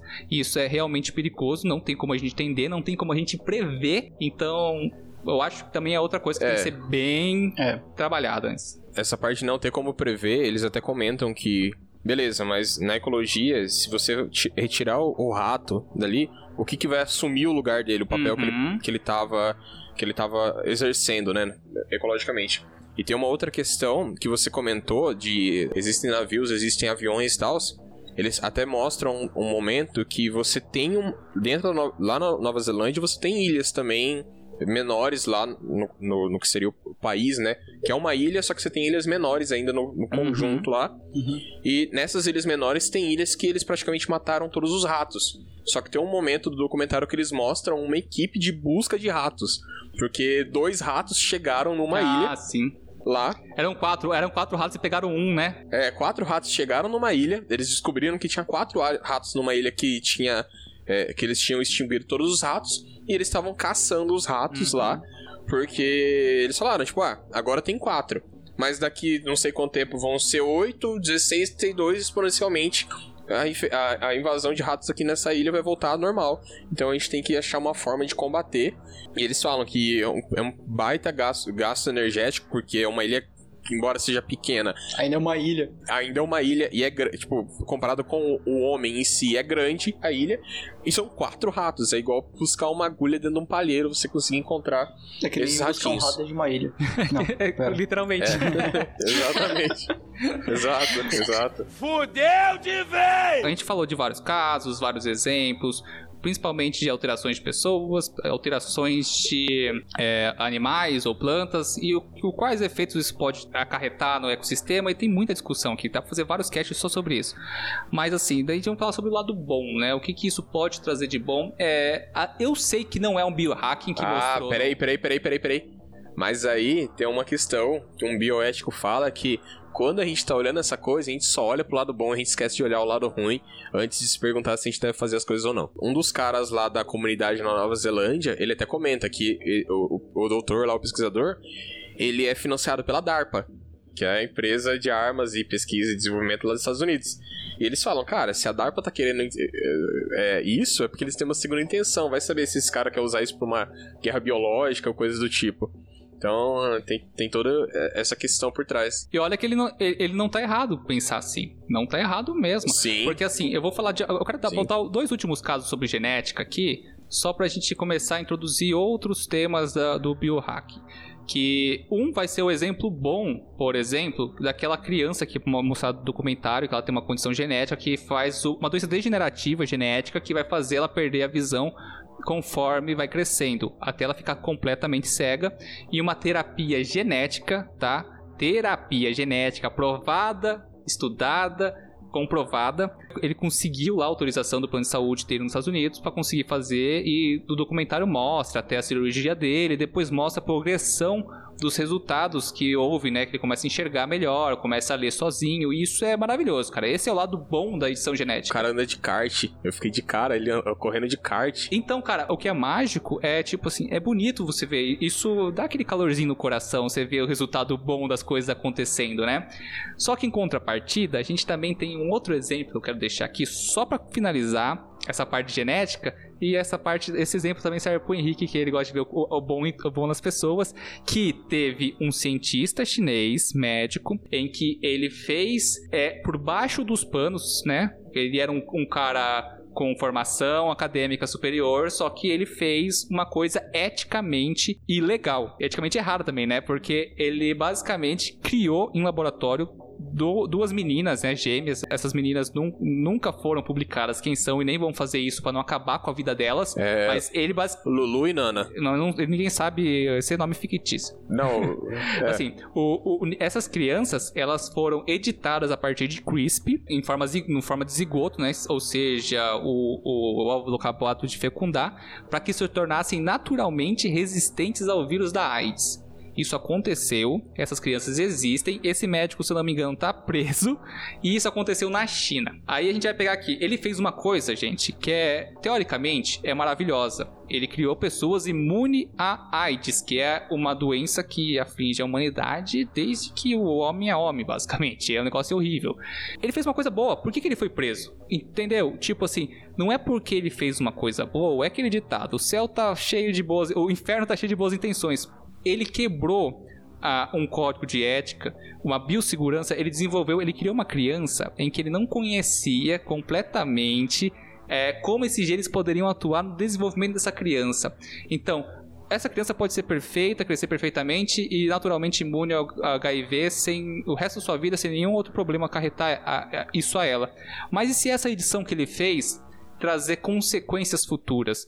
Por que, que isso não foi feito em modelos animais antes, com estudos, para garantir que essas crianças, quando fossem feitos com elas, fossem feitas de forma que tivesse uma certeza, ou pelo menos uma probabilidade muito grande de ser eficiente, né? Não acarretar em nenhum problema depois. Obviamente que ele furou a fila da, da tecnologia, né? Ele pulou aí 10, 20 anos de pesquisa e desenvolvimento para fazer isso em laboratório e fez, e aconteceu. Só que assim, esse daí é um exemplo de um cara que fez uma coisa errada que não deveria ter sido feita. Não porque ela é boa ou ruim, é porque a gente não sabe o que isso vai acarretar na qualidade de vida dessas crianças que, que, que receberam esse tratamento genético, entendeu? E se isso causar problemas maiores para elas do que, do que benefícios no futuro? Tem várias questões é, a serem discutidas. Essas crianças vão ser monitoradas o resto da vida para que elas não, ou, ou sei lá, possivelmente, se quiserem ter filhos no futuro, elas poderão ter filhos legalmente, já que elas contêm genes editados no seu organismo, entendeu? Tem todo esse, esse, esse debate ético que a gente tem que colocar por trás disso, já que é uma edição que ela é passível de passar para os descendentes, já que foi feita no zigoto. A gente não sabe o que vai acontecer. É perigoso, gente. É mais fácil você tra- tra- trabalhar com algo transparente que demore muito do que você sair correndo no escuro no meio de um tiroteio. Eu discordo em partes. Eu vou ser, vou ser bem direto. Primeiro, que o cara foi punido porque ele cometeu um erro. Ele furou a fila e ele foi punido, ele foi preso. Sim. Ponto. Se você fizer cagada, você vai ser punido. A resposta é simples, por isso tem a fila. Eu não isso- sei não se ele foi preso, tá? Eu acho que foi. Tem- eu foi, sei foi. que tem um italiano que clo- clona- afirma ter clonado pessoas, só que ele não fala quem é, não fala nome pra não ser preso e para e porque seria antiético as pessoas. Essas coisas viram segredo de justiça pra não, pra não prejudicar o- as É. crianças. Questão é, ele foi preso Uhum. por ter furado, ter feito. Então existe, tem que ter regra pra regulamentar os erros, não pra punir a criatividade. Se você ficar proibindo as pessoas de fazer pesquisa de garagem, está limitando o que as pessoas podem fazer de bom também. Agora, se elas serem merdas, tem que punir elas. Eu, eu- a gente, eu tô entendendo seu ponto de vista, só que assim, enquanto a punição é quando o erro ele é restrito a você ou apenas ao seu ambiente, ok. Agora, quando um erro ele é passível de causar um, um abalo global de alguma forma, você tem que limitar isso daí, entendeu? Cara, ninguém na Terra, a não ser um governo, é possível de causar um abalo global hoje em dia. Nem mesmo os hackers quebrando bancos, se quisessem, causariam um abalo global tão grande quanto um gene modificado, disperso, enfim. É melhor prevenir do que remediar. Bom, puxando essa parte um pouquinho mais de desse biohack mecânico. Por que mecânico? Porque imagina que você é uma pessoa que nasceu com algum tipo de deficiência, alguma, alguma coisa. E, sei lá, imagina, por exemplo, uma pessoa que, que ela tenha problemas auditivos. Aí a gente entra nessa questão de biohack, a gente tava falando de biohack genético, da pessoa mudar a genética da pessoa e tudo mais. Mas imagina se a gente tivesse algum tipo de prótese, alguma coisa mecânica que pudesse ajudar uma pessoa a ouvir, por exemplo. Alguém que tem um tipo de deficiência auditiva, e se tivesse alguma coisa que que ajudasse essa pessoa a ouvir. Isso não seria uma parada, tipo, muito top? Tá, mas isso aí é considerado biohacking daí? Não é só o tratamento de uma condição defe... defeituosa, entre aspas, pessoa? É um implante coquear, basicamente. Exatamente, é o implante coquear que eu queria, que eu queria trazer aqui. Aí entra na, naquela, naquela questão que eu comentei no comecinho do pesquisador lá que ele fala que se eu tô fazendo alguma coisa que vai modificar uma pessoa, mas que simplesmente vai modificar essa pessoa de forma a trazer, a, a dar para ela uma condição que seria uma condição de vida considerada como normal na nossa sociedade, isso é errado ou, ou, ou não, sabe? Se eu não tô se eu não tô transformando a pessoa em super, né, dando algo a mais pra pessoa. Você não tá melhorando, você só tá equiparando ela. É, eu, eu acho que a questão é, isso é biohacking ou não é? Então. É, então, esse é, essa é a questão que vai entrar também naquela pergunta das drogas. Você usar suplementos alimentares ou drogas para melhorar, você está sendo um biohacking ou você está só suplementando de alguma forma seu organismo por um curto período de tempo? Uhum, tá, mas calma aí, ó, vocês vão entender porque eu tô falando isso. Porque isso é uma coisa que a gente tem normalmente. Você nunca ouviu é, implante coclear e biohacking numa mesma frase. Você não, não, ouviu? Provavelmente não. A não ser que você seja. Ninguém de nós três aqui, quatro aqui ouviu, no caso. Hum. Ninguém. Nem, nem adianta falar que já ouviu ou não, não ouviu. Porém, o implante coclear é uma, é uma coisa que está modificando a pessoa, é um aparelho mecânico que está modificando algum aspecto, alguns. literalmente está modificando um, senti um, um sentido numa pessoa. Agora, eu quero falar para você de um cara chamado Neil Harbinson. Se alguém já ouviu falar desse, desse maluco? Não, só do Neil Armstrong. Neil Harbinson é o primeiro cara que foi oficialmente considerado como um ciborgue por um governo. Por quê? Porque ele é um cara que ele tem, ele nasceu com uma condição genética que, é, se não me engano, não é, é um problema de visão que ele só enxerga preto e branco, eu não lembro agora o nome do problema de visão. E o que que esse cara fez? Em 2002, mais ou menos, no começo dos anos 2000, ele implementou no corpo dele um sistema em que tem uma, uma câmera transmite sinais sonoros para a cabeça dele, para o cérebro dele, para ele conseguir de certa forma ouvir as cores. Caraca, nossa, é, essa é da hora, tá, cara. Só corrigindo, ele não é americano, ele é britânico. Na verdade, ele é irlandês, é, se não me engano. Ele nasceu na, na Inglaterra, mudou pra Irlanda. Isso quando era criança e depois viveu boa parte da vida na então, Catalunha. Então vamos fazer mais uma acréscimo aqui. A condição Sim. é chamada de é. acromatopsia, que é cegueira de cores também conhecida. Aí, o que que acontece? Esse tipo de, de prótese que ele tá usando é normalmente conhecida como biohack. É, ele tá usando um implante qualquer que é melhorado, digamos assim. É aperfeiçoado. Ele tá usando implante, o que seria como se fosse um implante coclear, mas para cor, não para som. Ele instalou um sentido a mais, podemos dizer assim. Um sentido extra. Por quê? você vê cor. Isso seria um sentido extra, porque ele está simplesmente tentando recuperar essa condição que ele não tem. Isso dá pra considerar ele sinestésico? Sinestésico? Defina a palavra. É aquelas pessoas que veem cores nos, nos sons. Isso se chama viagem de cogumelo, aliás, recomendo. É muito... Não, o nome é sinestesia. é, sinestesia é quando dois, dois sentidos se misturam, seja paladar, visão. Eu não sei, porque o, o caso dele é o contrário, né? Ele não vê, ele não vê cor no som, ele vê som na cor. Cor no som. O, a câmera capta uma onda sonora, pelo que eu entendi. Não, a câmera capta cor, cor e transforma em som. Ah. É que, é, que, é que fala som, mas seria como se fosse um, é um impulso mecânico, né? Pro, Entendi. Pelo que, pelo que eu entendi. Mas tu faz ele enxergar ou vai ficar só, vai só ouvir e saber que cores são? Eu não sei. Eu não consegui encontrar a informação que explica exatamente como funciona a, a percepção dele. Deixa eu abordar esse ponto sobre os é. biohackings quando a gente fala de implantes, né? Implantes que melhorar, melhoram uhum. ou adicionam, que foi esse caso, uma, entre grandíssimas aspas, um novo sentido à pessoa.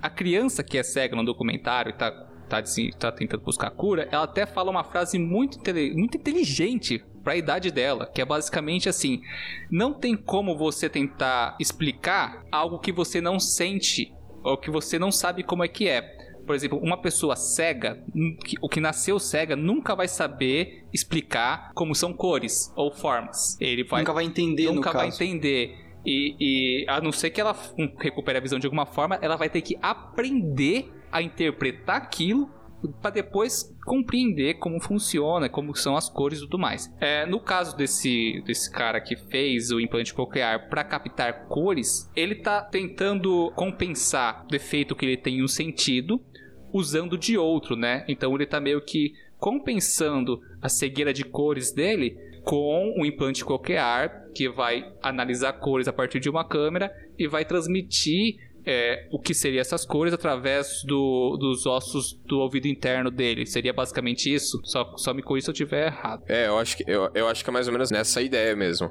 Então é, aqui a gente caiu numa coisa que o cara já tinha uma deficiência, ele buscava suprir ela de alguma forma, então foi diferente. Só pra esclarecer o que o Sérgio disse sobre as deficiências. Uma vez perguntaram, uma vez não, já perguntaram várias vezes para vários cegos uh, se eles enxergavam preto, tudo preto. Porque se a gente fechar os olhos, tampar tudo assim, a gente enxerga preto, né?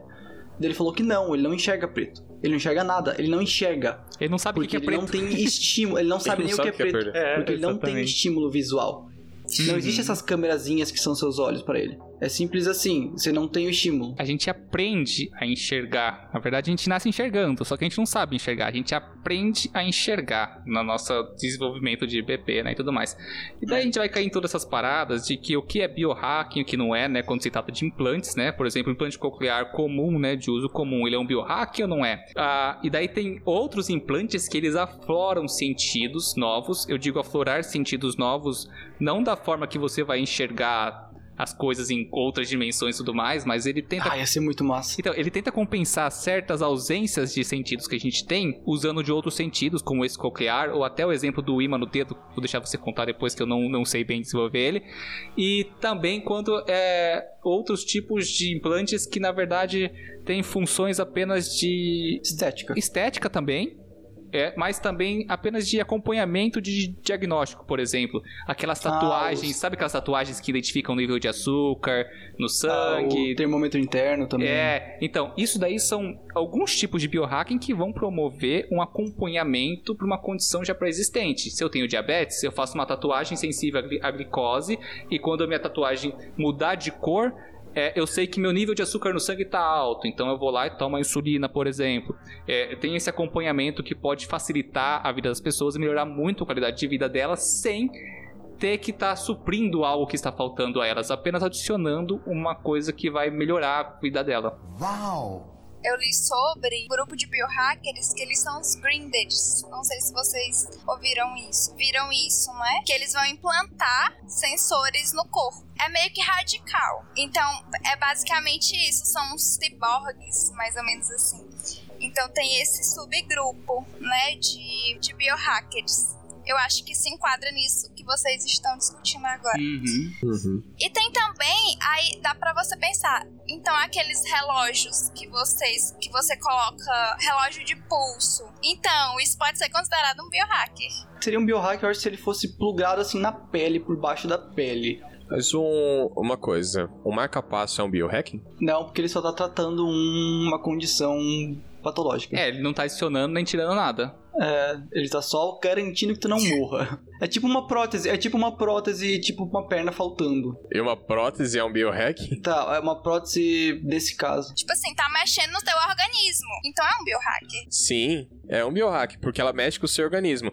Ela é é igual a gente comentou antes. Ele dá, essa, dá a essa pessoa que tem algum tipo de problema, alguma deficiência, um- uma vida, uma Melhor. condição de vida que seria próximo ao que a gente considera como normal, como uma pessoa saudável. Mas para aquela pessoa é um aperfeiçoamento. Se a pessoa, por exemplo, uma pessoa com marca-passo, se ela não tivesse o marca-passo, ela provavelmente iria acabar morrendo. Ó, a, a gente tem que colocar uma, uma, uma barreira aqui sobre que, o que não é biohacking e quando ele passa a ser biohacking. Na minha concepção de interpretação de uma coisa que não é bem definida no mundo todo, é, para mim o biohacking, quando se trata de próteses, ele é, é algo que vai suplementar aquela pessoa. Vamos dizer assim, uma pessoa que tem que botar um implante de braço ou de perna porque perdeu num acidente ou uma amputação por algum outro motivo. Ou um marca-passo, porque perdeu a capacidade do coração Ou um bater direito. marca-passo porque teve uma lesão no coração lá, ataque cardíaco e precisou botar o marca-passo. Essas pessoas não estão fazendo um melhoramento do organismo delas, elas estão suprindo algo que elas perderam a capacidade ou nasceram sem, que basicamente é o natural, né? O normal da, da, da população, né? Basicamente o que eu tô querendo resumir é que quando você tenta equiparar a pessoa a uma situação normal de qualidade de vida, ou seja, um implante para uma perna, ou recuperar a audição de alguém que perdeu a audição ou a visão, com um implante que só vai suprir essa falta, ainda é um implante terapêutico, posso dizer assim, porque vai estar promovendo é, a, um, tratamento constante para que ele supra aquela necessidade. Agora, quando você dá algo a mais ao natural, ao normal que a população tem, aí você pode chamar de biohacking. Quando eu falo algo a mais, seria basicamente como o exemplo do rei que o cara falou da escutar cores, ou o cara que sente campos magnéticos porque implantou um imã embaixo do dedo. Tipo, isso aí são melhoramentos, né? Então, a gente está tentando ampliar os nossos sentidos. Isso é um melhoramento, então a gente pode chamar de biohack. Não é feitiçaria, é tecnologia. Agora que a gente pegou essa consideração, falou sobre marca-passo, sobre é, implante coclear, que são coisas que é, brincadeiras à parte seriam o, o biohack que é conhecido, né, que tipo, popular aí, que não, o Sérgio já falou que não é, não é biohack na, na concepção dele e tudo mais. Eu também acho que não é, eu só também coloquei isso aí pra ficar como provocativo pro cara que eu quero trazer aqui, que é o cara chamado Rob Spence. Rob Spence, ele é um filmmaker tipo, um, um, criador de vídeo, editor de vídeo e tal, que quando ele era criança, ele acidentalmente deu um tiro no próprio olho. Caralho. Vamos ter armas em casa, amiguinhos. É, ele deu um tiro no próprio olho quando ele era criança e com o tempo, embora ele tinha a, a, o olho dele ficou com sequelas e com o tempo ele foi perdendo gradualmente a visão dele, até o momento que ele tinha, ele não retirou o olho, né? Ele ficou com o olho lá, até o momento que ele não conseguia enxergar mais nada com aquele olho. Funcionalmente, aquele olho não, funcion... não, não tinha mais utilidade pro corpo dele, porque ele não conseguia enxergar e nem nada. Até que num determinado momento ele falou assim: beleza, meu olho não funciona mais, eu vou retirar. Ele retirou o olho. Só que, ao invés de colocar uma prótese normal, que seria o famoso olho de vidro que as pessoas colocam, é, ele instalou uma câmera no local do olho dele, no, no, local do globo ocular, ele instalou uma câmera. Então, ele é, adaptou, a, dentro de uma prótese ocular, né, desse olho de vidro, ele adaptou uma câmera que com o tempo foi evoluindo. No começo era uma câmerazinha simples, que ele foi evoluindo com o tempo, outras pessoas foram ajudando ele, e agora ele é, o, ele é um cara que tem um olho, que é uma câmera, com sinal Wi-Fi. Então ele transmite wireless as informações que estão sendo capturadas pela câmera do olho dele. Ela tem um ativador magnético que eu não faço a mínima ideia de como isso funciona. E não, não tá muito detalhada essa, essa parte, mas ele consegue ligar e desligar essa câmera que está no olho dele e consegue, através desse transmissor wireless, mandar o sinal da câmera dele para um outro dispositivo e tudo mais. E ele é um cara que isso você pode considerar como um, um, um biohack. Claro, porque ele adicionou Wi-Fi. Instalou uma câmera. Não, a, a câmera está suprindo a visão, até aí beleza. Seria um implante bem melhor que a gente tem hoje. O cérebro dele não processa as imagens captadas pela ah, câmera. Não, ah, é só de Como enfeite. é que ele interpreta isso? Ah, então... Ele interpreta ah. quando ele pega o celular dele e vê o que o dia dele gravado na palma do celular. Ele não pode usar o outro olho para ver? Pode ser. Mas vai ficar gravado? Ah, ah ele pode. Ele tá, tá, ele tá com o olho ligado e pode estar tá olhando pro então celular, Então só vai entendeu? ter a função de Wi-Fi. É como se ele tivesse uma GoPro no peito dele o tempo todo. Ele enfiou uma GoPro no buraco do olho. Acho que aí uhum. não tem nada de novo aí. Mas assim. Não, ô, ô louco. Mas é, é, é uma parada. Uma coisa, que, uma coisa que a gente tá vendo, principalmente quando a gente fala de biohacking, é, eu, eu fico pensando assim que tem coisas que são extremamente inúteis, mas são legais. Por exemplo, tatuagens são inúteis, mas são legais. São inúteis porque ela não vai adicionar nem tirar nada de você, só vai ser uma marcação vai ficar na sua, sua vida. Aí depende, porque ela pode adicionar beleza em você. Ou então uma infecção. Ou também uma infecção. Ou uma infecção ponto pra, pra Sarah. Alguns biohacks, né? Alguns biohacks, eles são, digamos assim, completamente estéticos. Luzinhas, é, protuberâncias, alguns sensores que as pessoas colocam porque acham esteticamente agradável. Assim como um corte de cabelo. Cara, nesses das luzinhas eu fiquei chocado com as bizarrices que os caras colocam no corpo. Né? Então... Cara, o cara colocar um, um, treco do tamanho de um, de um... da grossura de um dedo embaixo da pele, da palma tipo da mão. o Homem de Ferro, né? A verdade é que eu sou o Homem de Ferro. Esses estéticos eu acho ah, completamente desnecessário, mas enfim, é gosto, é gosto. As pessoas fazem tatuagens, as pessoas colocam implantes do jeito que elas quiser. Ok. Só que em contrapartida a gente pode falar da coisa boa que vem com esses implantes, né? A aumento da qualidade de vida com esses implantes, né? Que as pessoas acabam aperfeiçoando os corpos delas. Não são mais é, tentando se adequar à normalidade, normalmente em ovos, mas assim, é, se aperfeiçoar foi o que eu citei sobre o, as tatuagens que vão ser biosinalizadores, né? Eles vão sinalizar a bioquímica do seu corpo, pode ser como está o seu nível de açúcar, seus níveis de, de hormônios e outras coisas. Tinha, tinha um, um exemplo muito legal daquela cápsulazinha com todo o registro médico que é implantada, acho que na, na mão. Daí, se a pessoa é encontrada inconsciente, a pessoa só precisa precisam só passar a mão dela num sensor que abre todo o registro médico dela, todas as doenças, É, sim. condições, tudo.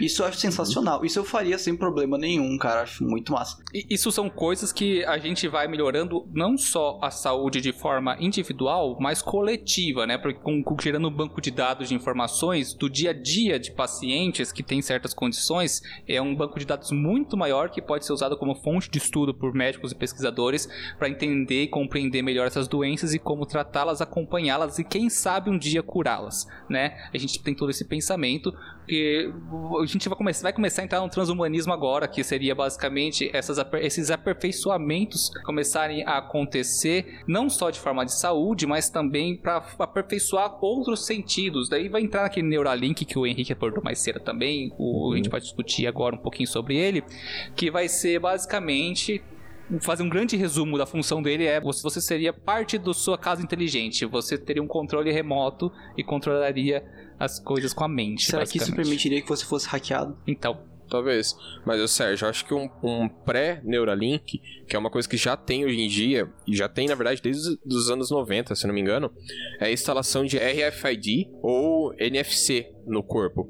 Que é o RFID, por exemplo, sabe aquelas tags que você tem, que é uma tagzinha azulzinha que você usa pra abrir o portão da tua casa? sei.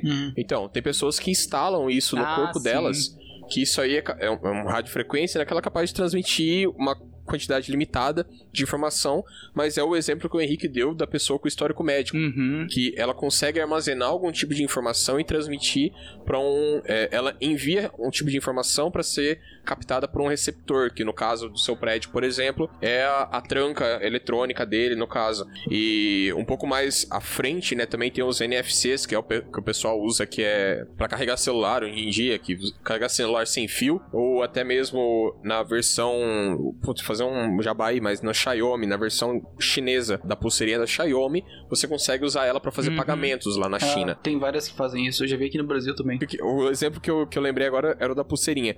Mas daí, no caso, você tem essas, essas coisas que já seriam uma forma de você controlar coisas ou passar informação ou coisa do tipo. Depende do que- de- da forma como você programar esse seu implante, que é uma coisa que já é realidade, já tem aí, hoje em dia. Porque eu tava vendo ali os exemplos, na parte do RFID, você tem é, tecnologias que é do tamanho de um grão de arroz, Uhum. que você imple- implementa no seu corpo. É, normalmente Tipo, é implantado na- entre, o- entre o polegar e o indicador, nessa pelezinha. Eu já vi alguns vídeos na internet da galera que implanta esses pins, né? Esses chips nas mãos pra fazer, porque nem você falou, comentou, fazer pagamentos, ab- abrir a porta do Desbloquear carro, o celular. desbloquear celular. Usar cartão. Cara, é, é- é- é mágico, cara. E só pra deixar claro, pessoas podem ficar com dúvida, a maioria dessas tecnologias elas são reprogramáveis. Então não é que você colocou um, um, um chipzinho que ele vai abrir a porta seu- da sua casa. Se você mudar de casa, você perdeu aquilo lá, tem que tirar. Não. Existem equipamentos que você pode reprogramar aquilo lá pra abrir uma, um outro tipo de porta ou abrir alguma outro tipo de coisa, etc. Então, é, você pode reprogramar isso. E a durabilidade dele é muito, é muito grande. É, ele é feito em vidro, é só um. É umas coisas muito simples assim. e- no caso do, do NFC, se não me engano, o, o NFC, o RFID eu acho que ele tem uma bateria. Eu não lembro agora, mas o NFC eu sei que não tem bateria. O NFC é, é um conjunto de transistores, então. É, ele recebe energia externa, aí ele meio que liga e ele passa e manda a informação de volta com essa energia que ele recebeu. Então ele não precisa ter bateria interna. Ele só vai estar funcionando quando você estiver perto do receptor que vai mandar uma carga pra ele, ele vai receber a carga e mandar a informação de volta. Cara, eu acho sensacional. Faria tudo. Que demais! Ai, que delícia!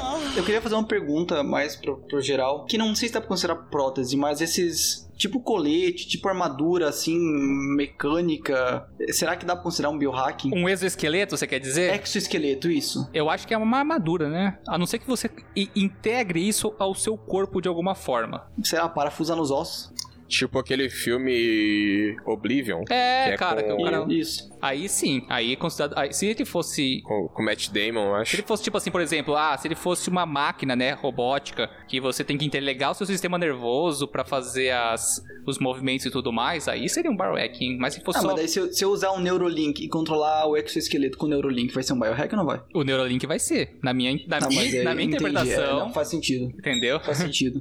Na minha interpretação, o Neuralink seria um, o biohack e, o, e a armadura seria apenas um dispositivo móvel que você usa quando você quer. Legal, legal. Cara, imagina você. A gente tem cinco sentidos. E imagina você ter agora mais um sentido. Quer dizer, vai ser uma mistura de dois sentidos. Você passar a sentir ondas eletromagnéticas pelo tato, né? Porque daí tu vai sentir no, no tato. Cara, isso, eu acho isso sensacional. Isso é feito, é feito hoje em dia, é possível. Ah, é meio, meio torturoso porque você tem que tirar a, pé, a epiderme do dedo ah, cirurgicamente, sem anestesia, e colocar uma camadinha bem fina de neodímio, que é um imãzinho que é atóxico, e você fecha o dedo e você passa a ter um dedo magnético. Você pode, inclusive, levantar parafusos com o dedo, é bem, bem legal. E isso também permite, além dessa coisa de brincar com as coisas eh, de ferro, você sentir a, eh, alterações no campo magnético. Cara, o que pra mim. Você vira tipo um pombo. É, Tá, você- tipo, tipo o proto-choque, super, proto-super choque. É, exatamente. Cara, isso é sensacional. Ah, Eu, eu sou a favor de todas essas mudanças que adição em sentidos. Que fazem sentido. Não, eu acho que não, mano. Ia dar um trabalhão pra mexer no celular. Imagina a É, não, interferência realmente. do campo você mexer no celular. Ah, mas você foda-se, ferra o disco rígido do celular e tal. Mentira, isso. É, eu acho que disco rígido de estado sólido não tem mais problema com o campo magnético. Era só nos hard drive É, antigos. que eu acho. influenciava na rotação do, do, É, é por conta do. Era do, interfer- interferia no próprio imã, É, na real. o, o, o, o. SSD é ficar livre, o celular tá de boa. O problema é se fosse disco Tu ia, tu ia sentir seu SSD funcionando, porque ele gera um campo magnético por causa da, da corrente elétrica. É bom, é bom excelentar isso aí, Henrique. Na verdade, você não passa a enxergar o campo magnético da Terra e sentir, tu, sentir o campo magnético do céu e como os pássaros seguiam por não. Você vai basicamente onde passar corrente elétrica, você teria uma certa sensação de movimento na onde está o implante. Ou seja, você Uma teria sensibilidade. é, uma É, sensibilidade. ia ser usar o tato pra sentir o campo Seria muito magnético. estranho. Seria muito doido, né? Muito. É, é muito difícil a gente ter concepção de algo que a gente não entende porque a gente não sabe como é, né? É, Não, é- Será que a pessoa consegue descobrir onde é o norte e o sul? não, porque é, é muito fraco o imãzinho. Eu não sei se, se o cara treinasse muito. Não, porque eu achei, eu acho que ele estaria, como ele estaria sentindo tudo assim desde o começo, o norte e sul, ele não ia perceber diferença no norte. Acho que não. É, é, é só pra campos magnéticos intensos, tipo cabos elétricos que estão tendo corrente. E, se eu não me engano, dá pra sentir Ah. também coisa de celular, se eu não me engano. Ah, ele e eu- falou que ele. Eu, não lembro o nome do cara que fez esse implante. Eu, eu escutei no, no Jovem Nerd esses dias. Ele falou que ele sabe quando vai receber mensagem no celular, né? É alguma coisa É, assim. exatamente. Mas É que- tem muita gente que tem. que Isso aí eu acho que é um problema já da, de, não vem do, do imãzinho. Porque meu pai, de tanto que usava o celular no bolso, ele sentia meio que uma vibração na pele dele um pouco antes de receber chamada. É psicológico isso. Então, ele achava que era aranha. psicológico, ele achava que ele tava ficando louco. Eu sei quando eu vou receber mensagem, porque a, caixinha de som do computador começa a fazer assim, ó. Não, chega a a mensagem. Não, é que ele usava muito tempo o celular. No... e Meu pai anda com o celular no bolso sempre no mesmo lugar. É. E depois de um tempo, ele começou a perceber que ele tava pegando o celular do bolso dele antes de começar a receber a chamada. O seu pai é um Isso é mutante. sobrenatural. Ca- Daí ele. É muito bizarro. Daí deve existir, é, provavelmente alguma alguma função biológica tava sentindo a onda de chamada que tava vindo do celular antes de tocar. Mas como isso ocorre, não tenho ideia. Ab- Absurda, não sei. Pode, pode ser placebo, pode ser é, psicológico, pode. Pode ser um Mas mutante? que aconte- Pode. Pode ser, mas que estava acontecendo estava. Isso é um fato. Aconteceu. Agora, provar, como eu vou provar que isso aconteceu, eu não sei. Ah, e, e outra coisa, no dia que inventarem uma forma de a gente enxergar a luz ultravioleta, eu acho que vou ser um dos primeiros da fila a colocar isso. Já inventaram, já. Já inventaram como você enxergar ultravioleta, inventaram como você enxergar infravermelho, inventaram como você enxergar raio-x. Só que assim, você, você tem que pegar uma câmera que vai É, pegar não isso por e converter. tela, é no olho. Porque eu quero Ah. o meu cérebro identificar essas cores e essas coisas. Eu conversei com o Rei já numa live sobre isso, que foi a cor. Fala uma cor que você que não existe, que você não tem Ah, eu vou sair dessa não discussão. existe, não É, consegue. Então, você não consegue discutir essa cor porque você não tem o espectro. É a mesma coisa do cego. O espectro. cego não sabe de que que é cor. Pronto. Bom, a questão é, no dia que conseguirem fazer isso, eu gostaria de colocar E outra coisa, se quiserem colocar um olho de cada cor, também eu colocaria. É, Eu sou. Eu gostaria de todas essas mudanças. Eu sou, sou bem a favor. Meu Deus. Ia ser um ciborgue. Ah, eu seria. Eu, eu gostaria de ser um ciborgue. Sei lá. O, o, Henrique seria, fa- faria parte da ascendência dos ciborgues da população, tentando subjugar os meros humanos. Daí teria a Exatamente. revolução, teria, teria a revolução dos transhumanos. E daí de- debataria uma guerra. Existiria, existiria uma guerra entre ciborgues e transhumanos androides. E daí ia acabar com a raça do Henrique. Não, eu ia acabar com a raça humana primeiro. Não, A já foi, já foi, já foi. Raça humana já foi quando evoluiu pros transhumanos. Já foi, passada, passada. Não, mas Você transhumanos foi contra a seleção natural. Raça humana é tão 2020, né, gente? Que viagem é essa, velho? Ah, o que que vocês gostariam de colocar no corpo de vocês de forma de biohacking não genético? Assim, mecânico, digital. O que que vocês fariam no corpo? Assim, bem cyberpunk 2077. O que que vocês fariam? Ai, cara. C- Criatividade. Não, criatividade livre. Liberdade... O que eu quisesse? É, mas uma coisa só. Uma coisa só. Caralho, meu irmão, é tanta possibilidade. É tipo assim, a gente pode escolher. Se é uma coisa só, é complicado. Porque eu ia falar assim, eu queria ter umas asas muito loucas, mas não Tá faz bom, sentido. tem que ter asa. Próximo. Mas Real. assim, não, não, não. Eu- queria ter, na minha, na minha, se eu fosse implantar, eu acho que o Neuralink no seu dispositivo final. Eu queria ter, tipo assim, ter a interação com a tecnologia. É, com a partir de pensamento, faz, tipo, ter toda a interação com tecnologia, computador, celular, televisão, portão elétrico, tudo a partir de um Neuralink pra mim seria o, o implante ideal, assim. Cara, eu não queria ter nada. Incrivelmente, eu não queria ter nada. eu consigo pensar algumas coisas, mas, tipo, eu não vejo sentido atual pra eu colocar essas coisas. Sei lá, mas provavelmente se eu, tiv- se eu fosse obrigado, tivesse assim, coloca alguma coisa aí. Eu tô fazendo o sinal de uma pessoa apontando uma arma pra minha cabeça, pras pessoas que não estão me vendo fazer o sinal da arma apontada pra minha cabeça. Mas se eu tivesse que escolher alguma coisa, sei lá, eu acho que eu colocaria um RFID no meu braço pra passar algum tipo de informação. Não sei, acho que eu ia desbloquear a, a porta do Que apartamento. xarope, né? Mó sem graça. Nossa, mó sem graça. Cara, não tem nada. Eu ia colocar um relógio, então eu ia colocar, eu ia implementar uma tela de LCD embaixo do Isso meu é legal. pulso. Isso com, é legal. Com um relógio. Isso é legalzaço, cara, é botar uma, uma- um LSD embutido na pele, ia ser muito Eu- maneiro. nenhum, né? de, nenhum de vocês vai ganhar da minha ideia. Vamos lá, Cara, Sarah. eu não pensei em nada. Eu acho que eu queria um teletransporte. Que não tem nada a ver. Caraca. Agora avançou demais. Avancei demais. Não consigo pensar. Com liberdade literária, Hum, Hum. Que, que você eu, queria? eu colocaria uma medula óssea que lançasse nanorobôs no meu sistema e matasse todo tipo de doença e corrigisse todo tipo de, enf- de enfermidade assim no meu corpo. Aí eu. O Henrique pulou mil anos no futuro aí, né, cara? Ah, não, eu falei É, então. liberdade. O que vocês quisessem com liberdade literária. Certo, gente. Eu tá. Ah, eu- desculpa, eu tava dando mó pé no É, eu chão. Então também. eu vou mudar minha ideia pra do Henrique, Ah, tá? olha só, né? Vocês estão pensando, se for mudar ideia, também é aquela sua, cara. Meus robôs podem controlar o celular também, cara. Exato. É, mas assim, se- só uma função seria essa, assim, tratar todo tipo de enfermidade e doença no meu corpo. Ah, cara, você, seria a minha... você não usou só uma função. Ah, não, é- é- essa é a função. Não, você, você não colocou só uma função. Você, fez, você, você usou um Deus Ex Machina aí. Você botou uma solução universal. É diferente. Não, não Ah, é uma não. solução universal. É. é. uma solução universal. Mas é liberdade criativa. Eu acho que eu colocaria um chip em mim, sei lá, alguma coisa assim que. que controlaria toda a minha mente. Eu acho que mais ou menos isso. É, o Neuralink também. É, então, eu vi um, um conceito legal uh, ultimamente. Ele foge um pouquinho do tema, mas eu acho interessante só pra uma discussão breve, que é questão de mentes paralelas. Você ter uma mente que trabalhasse em paralelo com a sua mente pra realizar algumas funções específicas. Calma, seria uma Entendi. mente, uma, uma, uma cópia de si mesmo? Ou seria É, uma... meio que uma cópia. É, é- é no conceito que eu vi era meio que uma cópia de si mesmo. Ah, tá. Só que daria pra. Ou colocar- seria uma extensão. Mas- É, mas nesse caso dá pra pensar uma forma de extensão. Imagina ter um chip com um processador no, no teu cérebro, no caso, que fizesse todas as operações básicas pra você, sem você gastar energia com isso no seu dia a Seria dia. ótimo. Cara, Aí só, só se preocupasse em processar as coisas mais complexas. Imagina ter o, o- o seu Homem de Ferro, o Tony Stark, com o Jarvis, só que sem ele precisar falar pro Jarvis as Exato. coisas Só que ele quer perguntar. Não, é-. Se ele só pensasse, o Jarvis já Aí, pegava. aí É. seria basicamente um Neuralink também, né? Mas assim, se você parar pra pensar, eu, eu fico pensando nesse- nessa questão que você deu, Henrique, de, do- de um chip ou de um microprocessador que ajudasse nos processos cognitivos, eu acho que é bem possível, e a gente não tá muito longe disso, Cara, desde criança eu pensava, eu, eu sempre odiei estudar quando eu era criança. Eu comecei a gostar de estudar quando eu fiquei grande, né? Eu continuo odiando. Mas assim, é, Fiquei é, é, grande. muitos dos, dos meus devaneios de madrugada enquanto estudava, querendo chorar,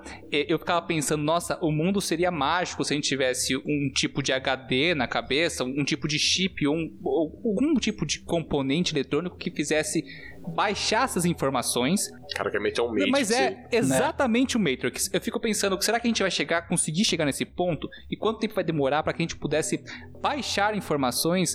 Quando eu falo baixar informações, não é baixar o conhecimento. O conhecimento é você saber usar essas informações. Mas você conseguir pegar uma grande densidade de, de- de informações e baixar nelas, e aí você vai poder trabalhar em cima delas, em vez de ter que ler linha por linha, por várias vezes repetitivas, até conseguir é, armazenar isso na sua cabeça, decorar e, e com- interpretar e compreender, né? Eu acho que seria tipo um escape, mas seria uma coisa que seria disruptiva, porque a partir desse momento, cursos universitários poderiam ser baixados e as pessoas só precisariam aprimorar esse conhecimento que elas obteram nesse download. Seria muito Nossa, legal. A profissão professor ia subir. Não, porque você tem que ensinar a pessoa a trabalhar com essa informação. Ela já Ah, tem, tá, tá, tá. entendeu? É que eu tava pensando no Matrix. já. No Ah, Matrix. não, no Matrix o cara baixa, já, já É, tá baixa e já O cara baixou a faixa preta de Muay Thai e sabe Ah, lutar todos os golpes. É, ah, porra. é, essa parte já, já envolve memória muscular, um monte de outra coisa que seria realmente impossível, né? Pra, pra, É, se bem que eles estão no mundo digital, então até não, fala, não é tão, tão impossível assim. É, tem razão. Verdade, Rei- Henrique, verdade. É verdade.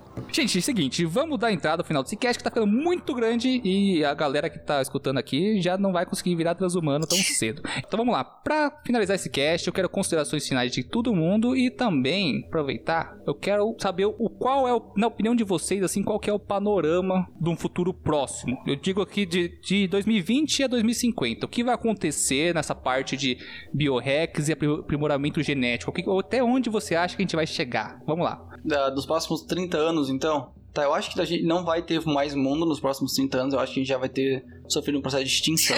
Você tava pensando bem da- no- no- nos cientistas de bem até Não, agora. eu, eu tava usando liberdade literária. Eu tava, eu estava indo pela, pela pressuposição de que vai haver um futuro. Mas se eu levar aos, aos fatos atuais ao pé da letra, eu acho que não vai haver um futuro. Ah, Bom, a questão é, é, no mundo real, se houver um futuro nos próximos 30 anos, para 2050, eu acho que vai estar bem mais acessível tanto o exoesqueleto, que não é uma forma de biohacking, mas os controles por ondas cerebrais, ondas elétricas cerebrais. Eu acho que isso aí vai ser o foco, nem seja em forma de capacete assim, como já existe para para medir o funcionamento do cérebro, vai ser mais funcional para direcionar o que a gente quer fazer ou não, como implante intracraniano, sei lá, uns eletrodos aí no próprio cérebro, um chip aí, nesse tipo de coisa. Eu acho que isso vai ser o foco daqui pra frente pros próximos 30 anos, que eu acho que como a nossa tecnologia está se desenvolvendo. Mas eu gostaria de ter mais partes, um- mais braços e pernas mecânicos, eu acho mais legal. Pô. Eu acho, acho interessante. Alita, saca? É, é,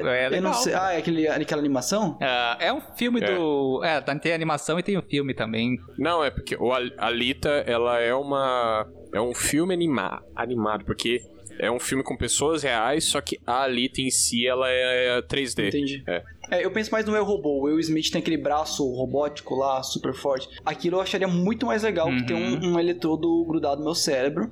Mas eu acho que a gente tá muito longe de ter partes biosintéticas tão funcionais assim. É porque você não viu, pro- pro- no filme não mostra, mas pro Will Smith ter aquela autonomia no braço, ele teve que ter um, um, um Neuralink ali pra, mandar o sinal pro braço.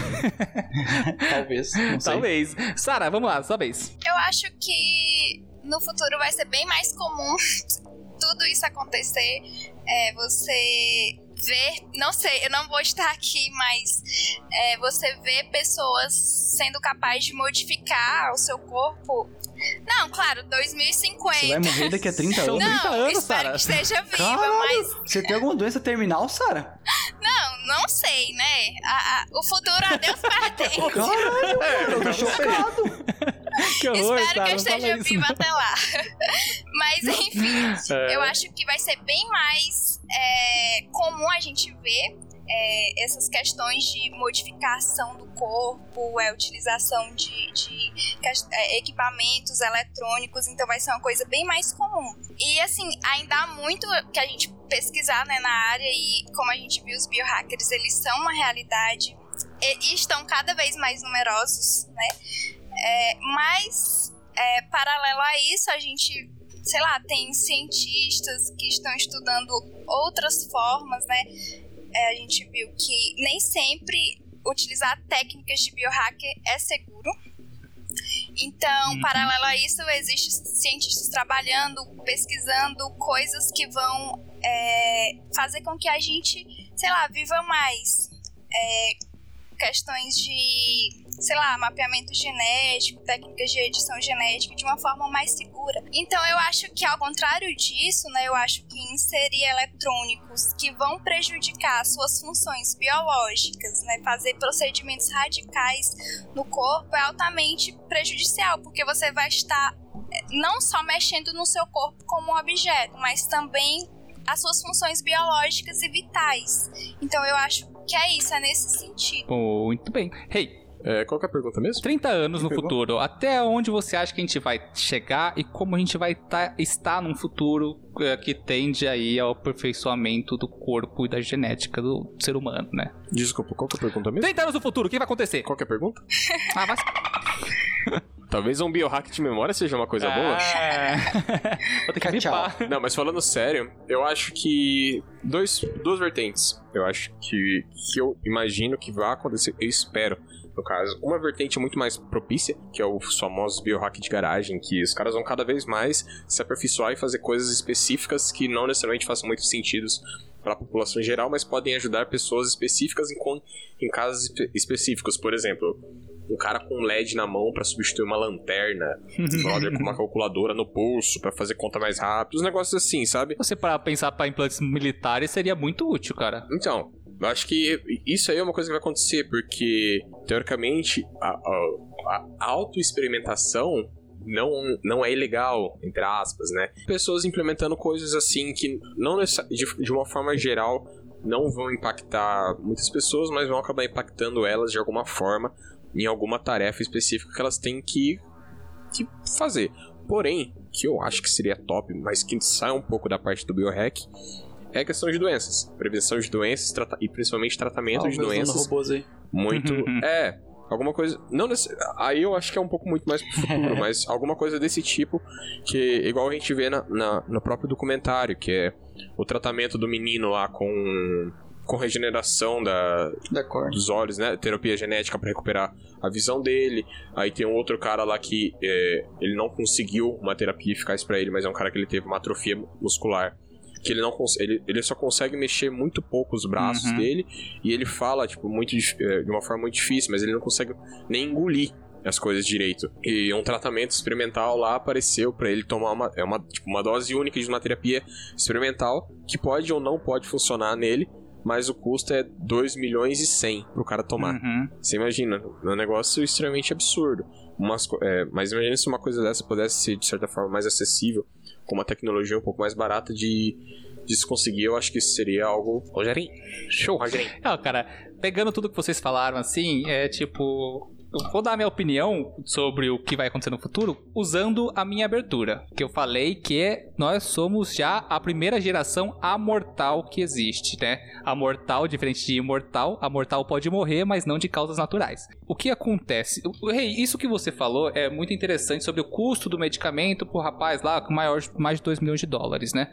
É, na minha opinião, na minha visão de como seria um futuro em que essa tendência do melhoramento humano vai acontecendo e também desenvolvimento de tecnologia do CRISPR, por exemplo, para mim, em 30 anos, doenças genéticas não serão mais um problema, na minha concepção, por causa do CRISPR. O CRISPR tem o potencial de é, curar qualquer doença de origem genética. Ele tem, porque a quando a gente identifica uma doença de origem genética, normalmente é alteração de um ou dois genes. É uma coisa corrigível, tratável, de certa, entre aspas, facilidade, mas precisa de muito estudo. Eu coloquei entre aspas facilidade porque a gente vê isso no documentário, a gente discutiu bastante aqui, mas precisa de muito estudo. Mas então, 30 anos, para mim, doenças genéticas deixarão de existir. É, não de existir, mas de, serão todas tratáveis, na minha visão. É, em outro lado, quando a gente fala de não tratamento nem terapia, que é quando a gente fala de biohack, a gente está buscando isso também. quando a gente fala de melhoramento, aí vou entrar nos amortais da vida, né? É, se você pegar a expectativa de vida que a gente tinha antes da medicina moderna, para depois da medicina moderna, você vê um avanço aí quase o do, dobrar a expectativa de vida da população no De mundo. 40 para 80. É, basicamente isso, é um absurdo. E cada dia mais a gente vê terapias e medicamentos, e conforme o país for mais rico, também você vê que a qualidade de vida das pessoas é maior, então elas acabam vivendo mais também.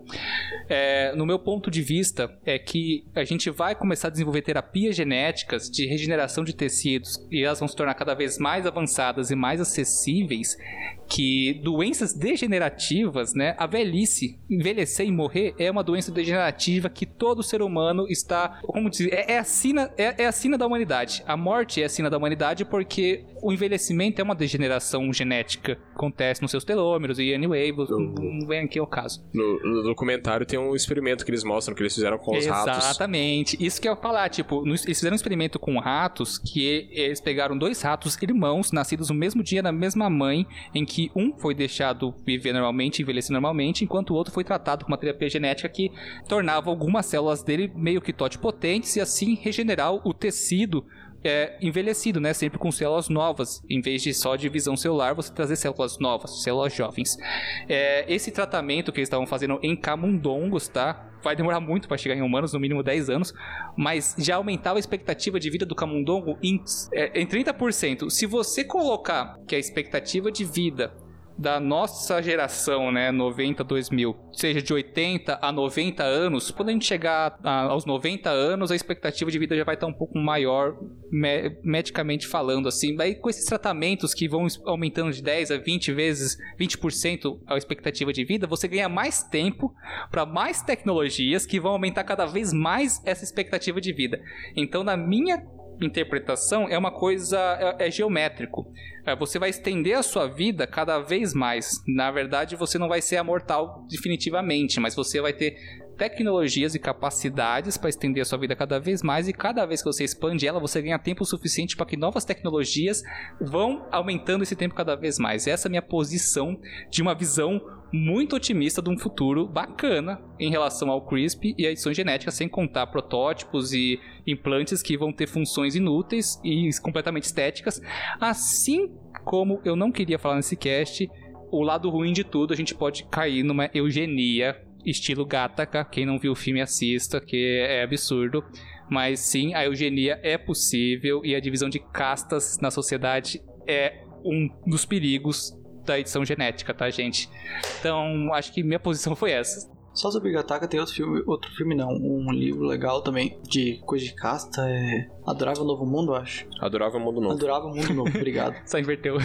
É só, tá, erro básico, em que eles, as pessoas já eram desde o nascimento já destinadas assim a a fazer alguma coisa e eles só eram. Ah, tinha uma técnica, se não me engano, era com álcool que prejudicava o desenvolvimento neural das pessoas, as pessoas eram burras por causa disso e isso diferenciava o status da pessoa depois da sociedade. Então, esse é um ponto de isso é uma coisa importante a, a se pensar, porque quando a gente fala de mudança genética, que você pode escolher o que fazer, quando fazer e fazer melhoramentos, quanto custa esse tratamento? E quem tem dinheiro para ter acesso a isso? Então tem, tem esse lance de divisão de castas, de que talvez esse melhoramento seja tão é, elitista, talvez propositalmente, para dividir quem pode e quem não pode ser melhor. Daí vai cair toda essa parada complicada. É, no caso do, do, do livro que que, o, que o Henrique citou, vai ser um pequeno spoiler. Quem não quiser ouvir spoiler, pelos 5 minutos aí. Mas no caso do livro, você não tinha opção. É, ninguém nascia mais de forma natural. Todo mundo nascia é, de forma sintética e era com gravidez sintética e tudo mais. Então, é, até. Aí eu não vou dar o spoiler, mas tem um negócio que mostra o que acontece com pessoas que nascem naturalmente e tudo mais, que é uma parada bem complicada. Mas eu acho que essa questão que você falou, Sérgio de Gata, que de eugenia e tudo mais, é, eu acho que é, uma, é um tema extremamente interessante. Eu acho que ficou bom a gente não ter puxado esse tema exatamente nesse episódio, porque a gente estava falando muito mais de biohack e não tanto dessa questão mais laboratorial da engenharia genética, que eu acho que dá para gravar um, um episódio sobre isso, que vai ficar um episódio com muito mais discussão ética do que teve nesse, e aí já teve bastante nesse. nesse episódio. Vai, vai ter muito mais ainda, porque daí tem os exemplos lá de. É, de filhos com, com várias mães e, e é, uma criança que nasce com, no caso, é duas mães e um pai e etc. Tem tipo, diversas coisas que a gente tem que discutir aí. Antes de finalizar, eu quero dar minha última dica sobre uma- um joguinho que é super legal e e você pode trabalhar muito com o biohacking nele. Quem já jogou XCOM? XCOM já joguei. Não, é porque é muito caro, tá 199 reais Ah, mas na, na Steam. Eu, eu, eu, eu tive uma versão gratuita aí. Versão... Pô, você tá dizendo que você tá patrocinando a pirataria Não, online, eu não Sérgio? falei pirataria, eu Não, falei que é. eu tive uma versão gratuita. Você não sabe. O estúdio me ligou pra testar o jogo. Foi desse jeito. Ele pode ter pego de uma distribuidora aí de, que, que faz coisas épicas e distribui jogos de graça de Também, quando. ó, mas- exatamente. Ó, mas assim, o- no, no jogo do XCOM, pra quem não jogou, vale muito a pena, porque é um RPG de turnos é, de ficção científica alienígena, né? Só que conforme Tem o jogo. jogo de o jogo é progressivo e ele é muito legal porque você vai descobrindo tecnologias alienígenas, né? E vai ade- adequando ao seu esquadrão. E no jogo tem essa parte de você focar no desenvolvimento genético dos seus soldados, né? Desenvolver a genética deles com melhoramentos como melhorar a visão noturna, melhorar super força, reflexo. Isso é quero. super legal. Quero. Tanto que também no jogo ele te dá um segundo caminho que é pra você ir pra parte de ciborgues é, até chegar no, no, no Android, né? Você vai melhorando, botando bra- braços robóticos, substituindo, botando armaduras no seu. Quero. Implantes, né? Basicamente. Botando implantes nos seus soldados para que eles fiquem cada vez mais aperfeiçoados. Daí o jogo te dá essa- o jogo te dá basicamente esse cast inteiro, cara. Você vai poder trabalhar ou no desenvolvimento genético dos seus soldados ou no tecnológico dos soldados e ambos tornam eles transhumanos muito legal. Então vale a pena jogar o XCOM 1, 2 e o 3, não sei se o 3 é legal. Só, só, só puxando já esse gancho do Sérgio. Claro, não vou falar de Cyberpunk aqui porque eu não joguei, mas teoricamente você pode fazer isso. O Cyberpunk novo que saiu aí, ó. 2077. Só que tem um jogo bom também que tem essa questão, que é o Deus Ex Human Revolution. Na verdade, toda a série do Deus Ex tem essa questão, que é de você fazer essa modificação do, do personagem, Ah, tanto inclusive tem genética a parte ética na, trabalhada no mecânica. jogo. No Deus Ex tem a parte ética também que eles trabalham. É um jogo sim, é mu- muito bom, é pouco famoso no Brasil, mas é um jogo muito bom. E eles tiveram um momento na história do jogo. Isso não é spoiler, porque quem for direto pro último jogo, isso já aconteceu. Em que houve meio que uma guerra entre os humanos melhorados e os humanos não melhorados. E daí dá, dá o decorrência do terceiro jogo, que daí não vou dar spoiler. Porque eu acho chato dar spoiler. No XCOM não tem nem essa discussão ética porque o mundo já tá sendo invadido por ET, então que vier lucro, tá ligado? É, exatamente. Cara, então tem- eu acho que tem muito jogo, filme e série que trabalha bem em melhorias. O, claro, trabalha bem entre aspas, né? Porque normalmente tem a liberdade artística de coisas bem impossíveis de acontecer. Mas quem quiser se aprofundar no, no assunto ou quiser ter uma palhinha assim do que pode vir, tem muito jogo aí pra quem gosta de jogar. Tem muita série, a Altered Carbon, uma série muito boa também. A, a primeira temporada, a segunda é muito ruim. A segunda é ruim mesmo, a primeira é genial, né, A cara? primeira é genial, a primeira é uma série 10 de 10, em minha opinião. Deviam ter mantido o personagem original lá, o, o, corpo... devia ter mantido tudo, o Devia. diretor, tu- não sei o que, que fizeram cagar na segunda temporada. E tem muito jogo também que trabalha essas coisas, então se você gostar do tema, o que não falta pra você é material pra você pelo menos brincar com a sua criatividade. Na série que eu trago aí, que eu tô trazendo é quase todos os episódios aí, a The Expanse, também tem muito de biohack nessa, sara- nessa Sim. série. Tem muita coisa. Gente, é isso aí. Muito obrigado a todos que participaram do cast. Muito obrigado a todos que ouviram a gente até aqui. Não esqueçam de seguir a Sara lá no DNA Biológico, tá, gente? Tá lá, arroba. Tem que seguir a página dela no Instagram. Também seguir a gente aqui do arroba Sapciência. Gente, muito obrigado a todos. O cast vai ficar por aqui. E é isso aí, galera. Tchau. Tchau. Tchau. Opa, tchau. Eu esqueci de dar tchau.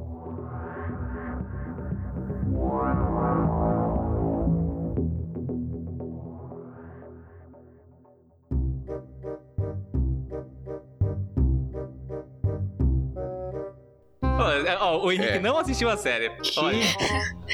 Mas ela é muito boa. Obviamente eu não assisti, recomendação do site, mas não se assiste, você ignora. Assim, ó. Isso! O Que que é isso? Vamos voltar pra cá e- Que deselegante! Totalmente. Não, é- é- essa série é muito boa. É, o documentário é, é porque não, é, uma, é um documentário real mesmo. E é, é muito, muito bom. Ô, Rei, é eu tava elogiando curto. o Henrique pra você agora há pouco, não tava?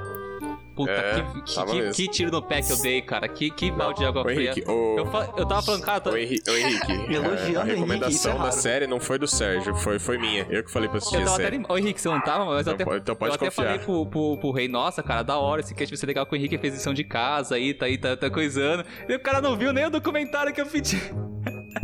Porra, eu sei.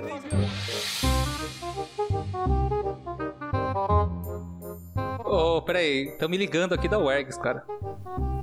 Que? Ô, Henrique, é pra você, da UERGS. Ah, então queria requisando meu diploma? Não, eles falaram que você precisa voltar lá terminar a disciplina de biossegurança. zoeira, cara, zoeira. Ô, seguinte.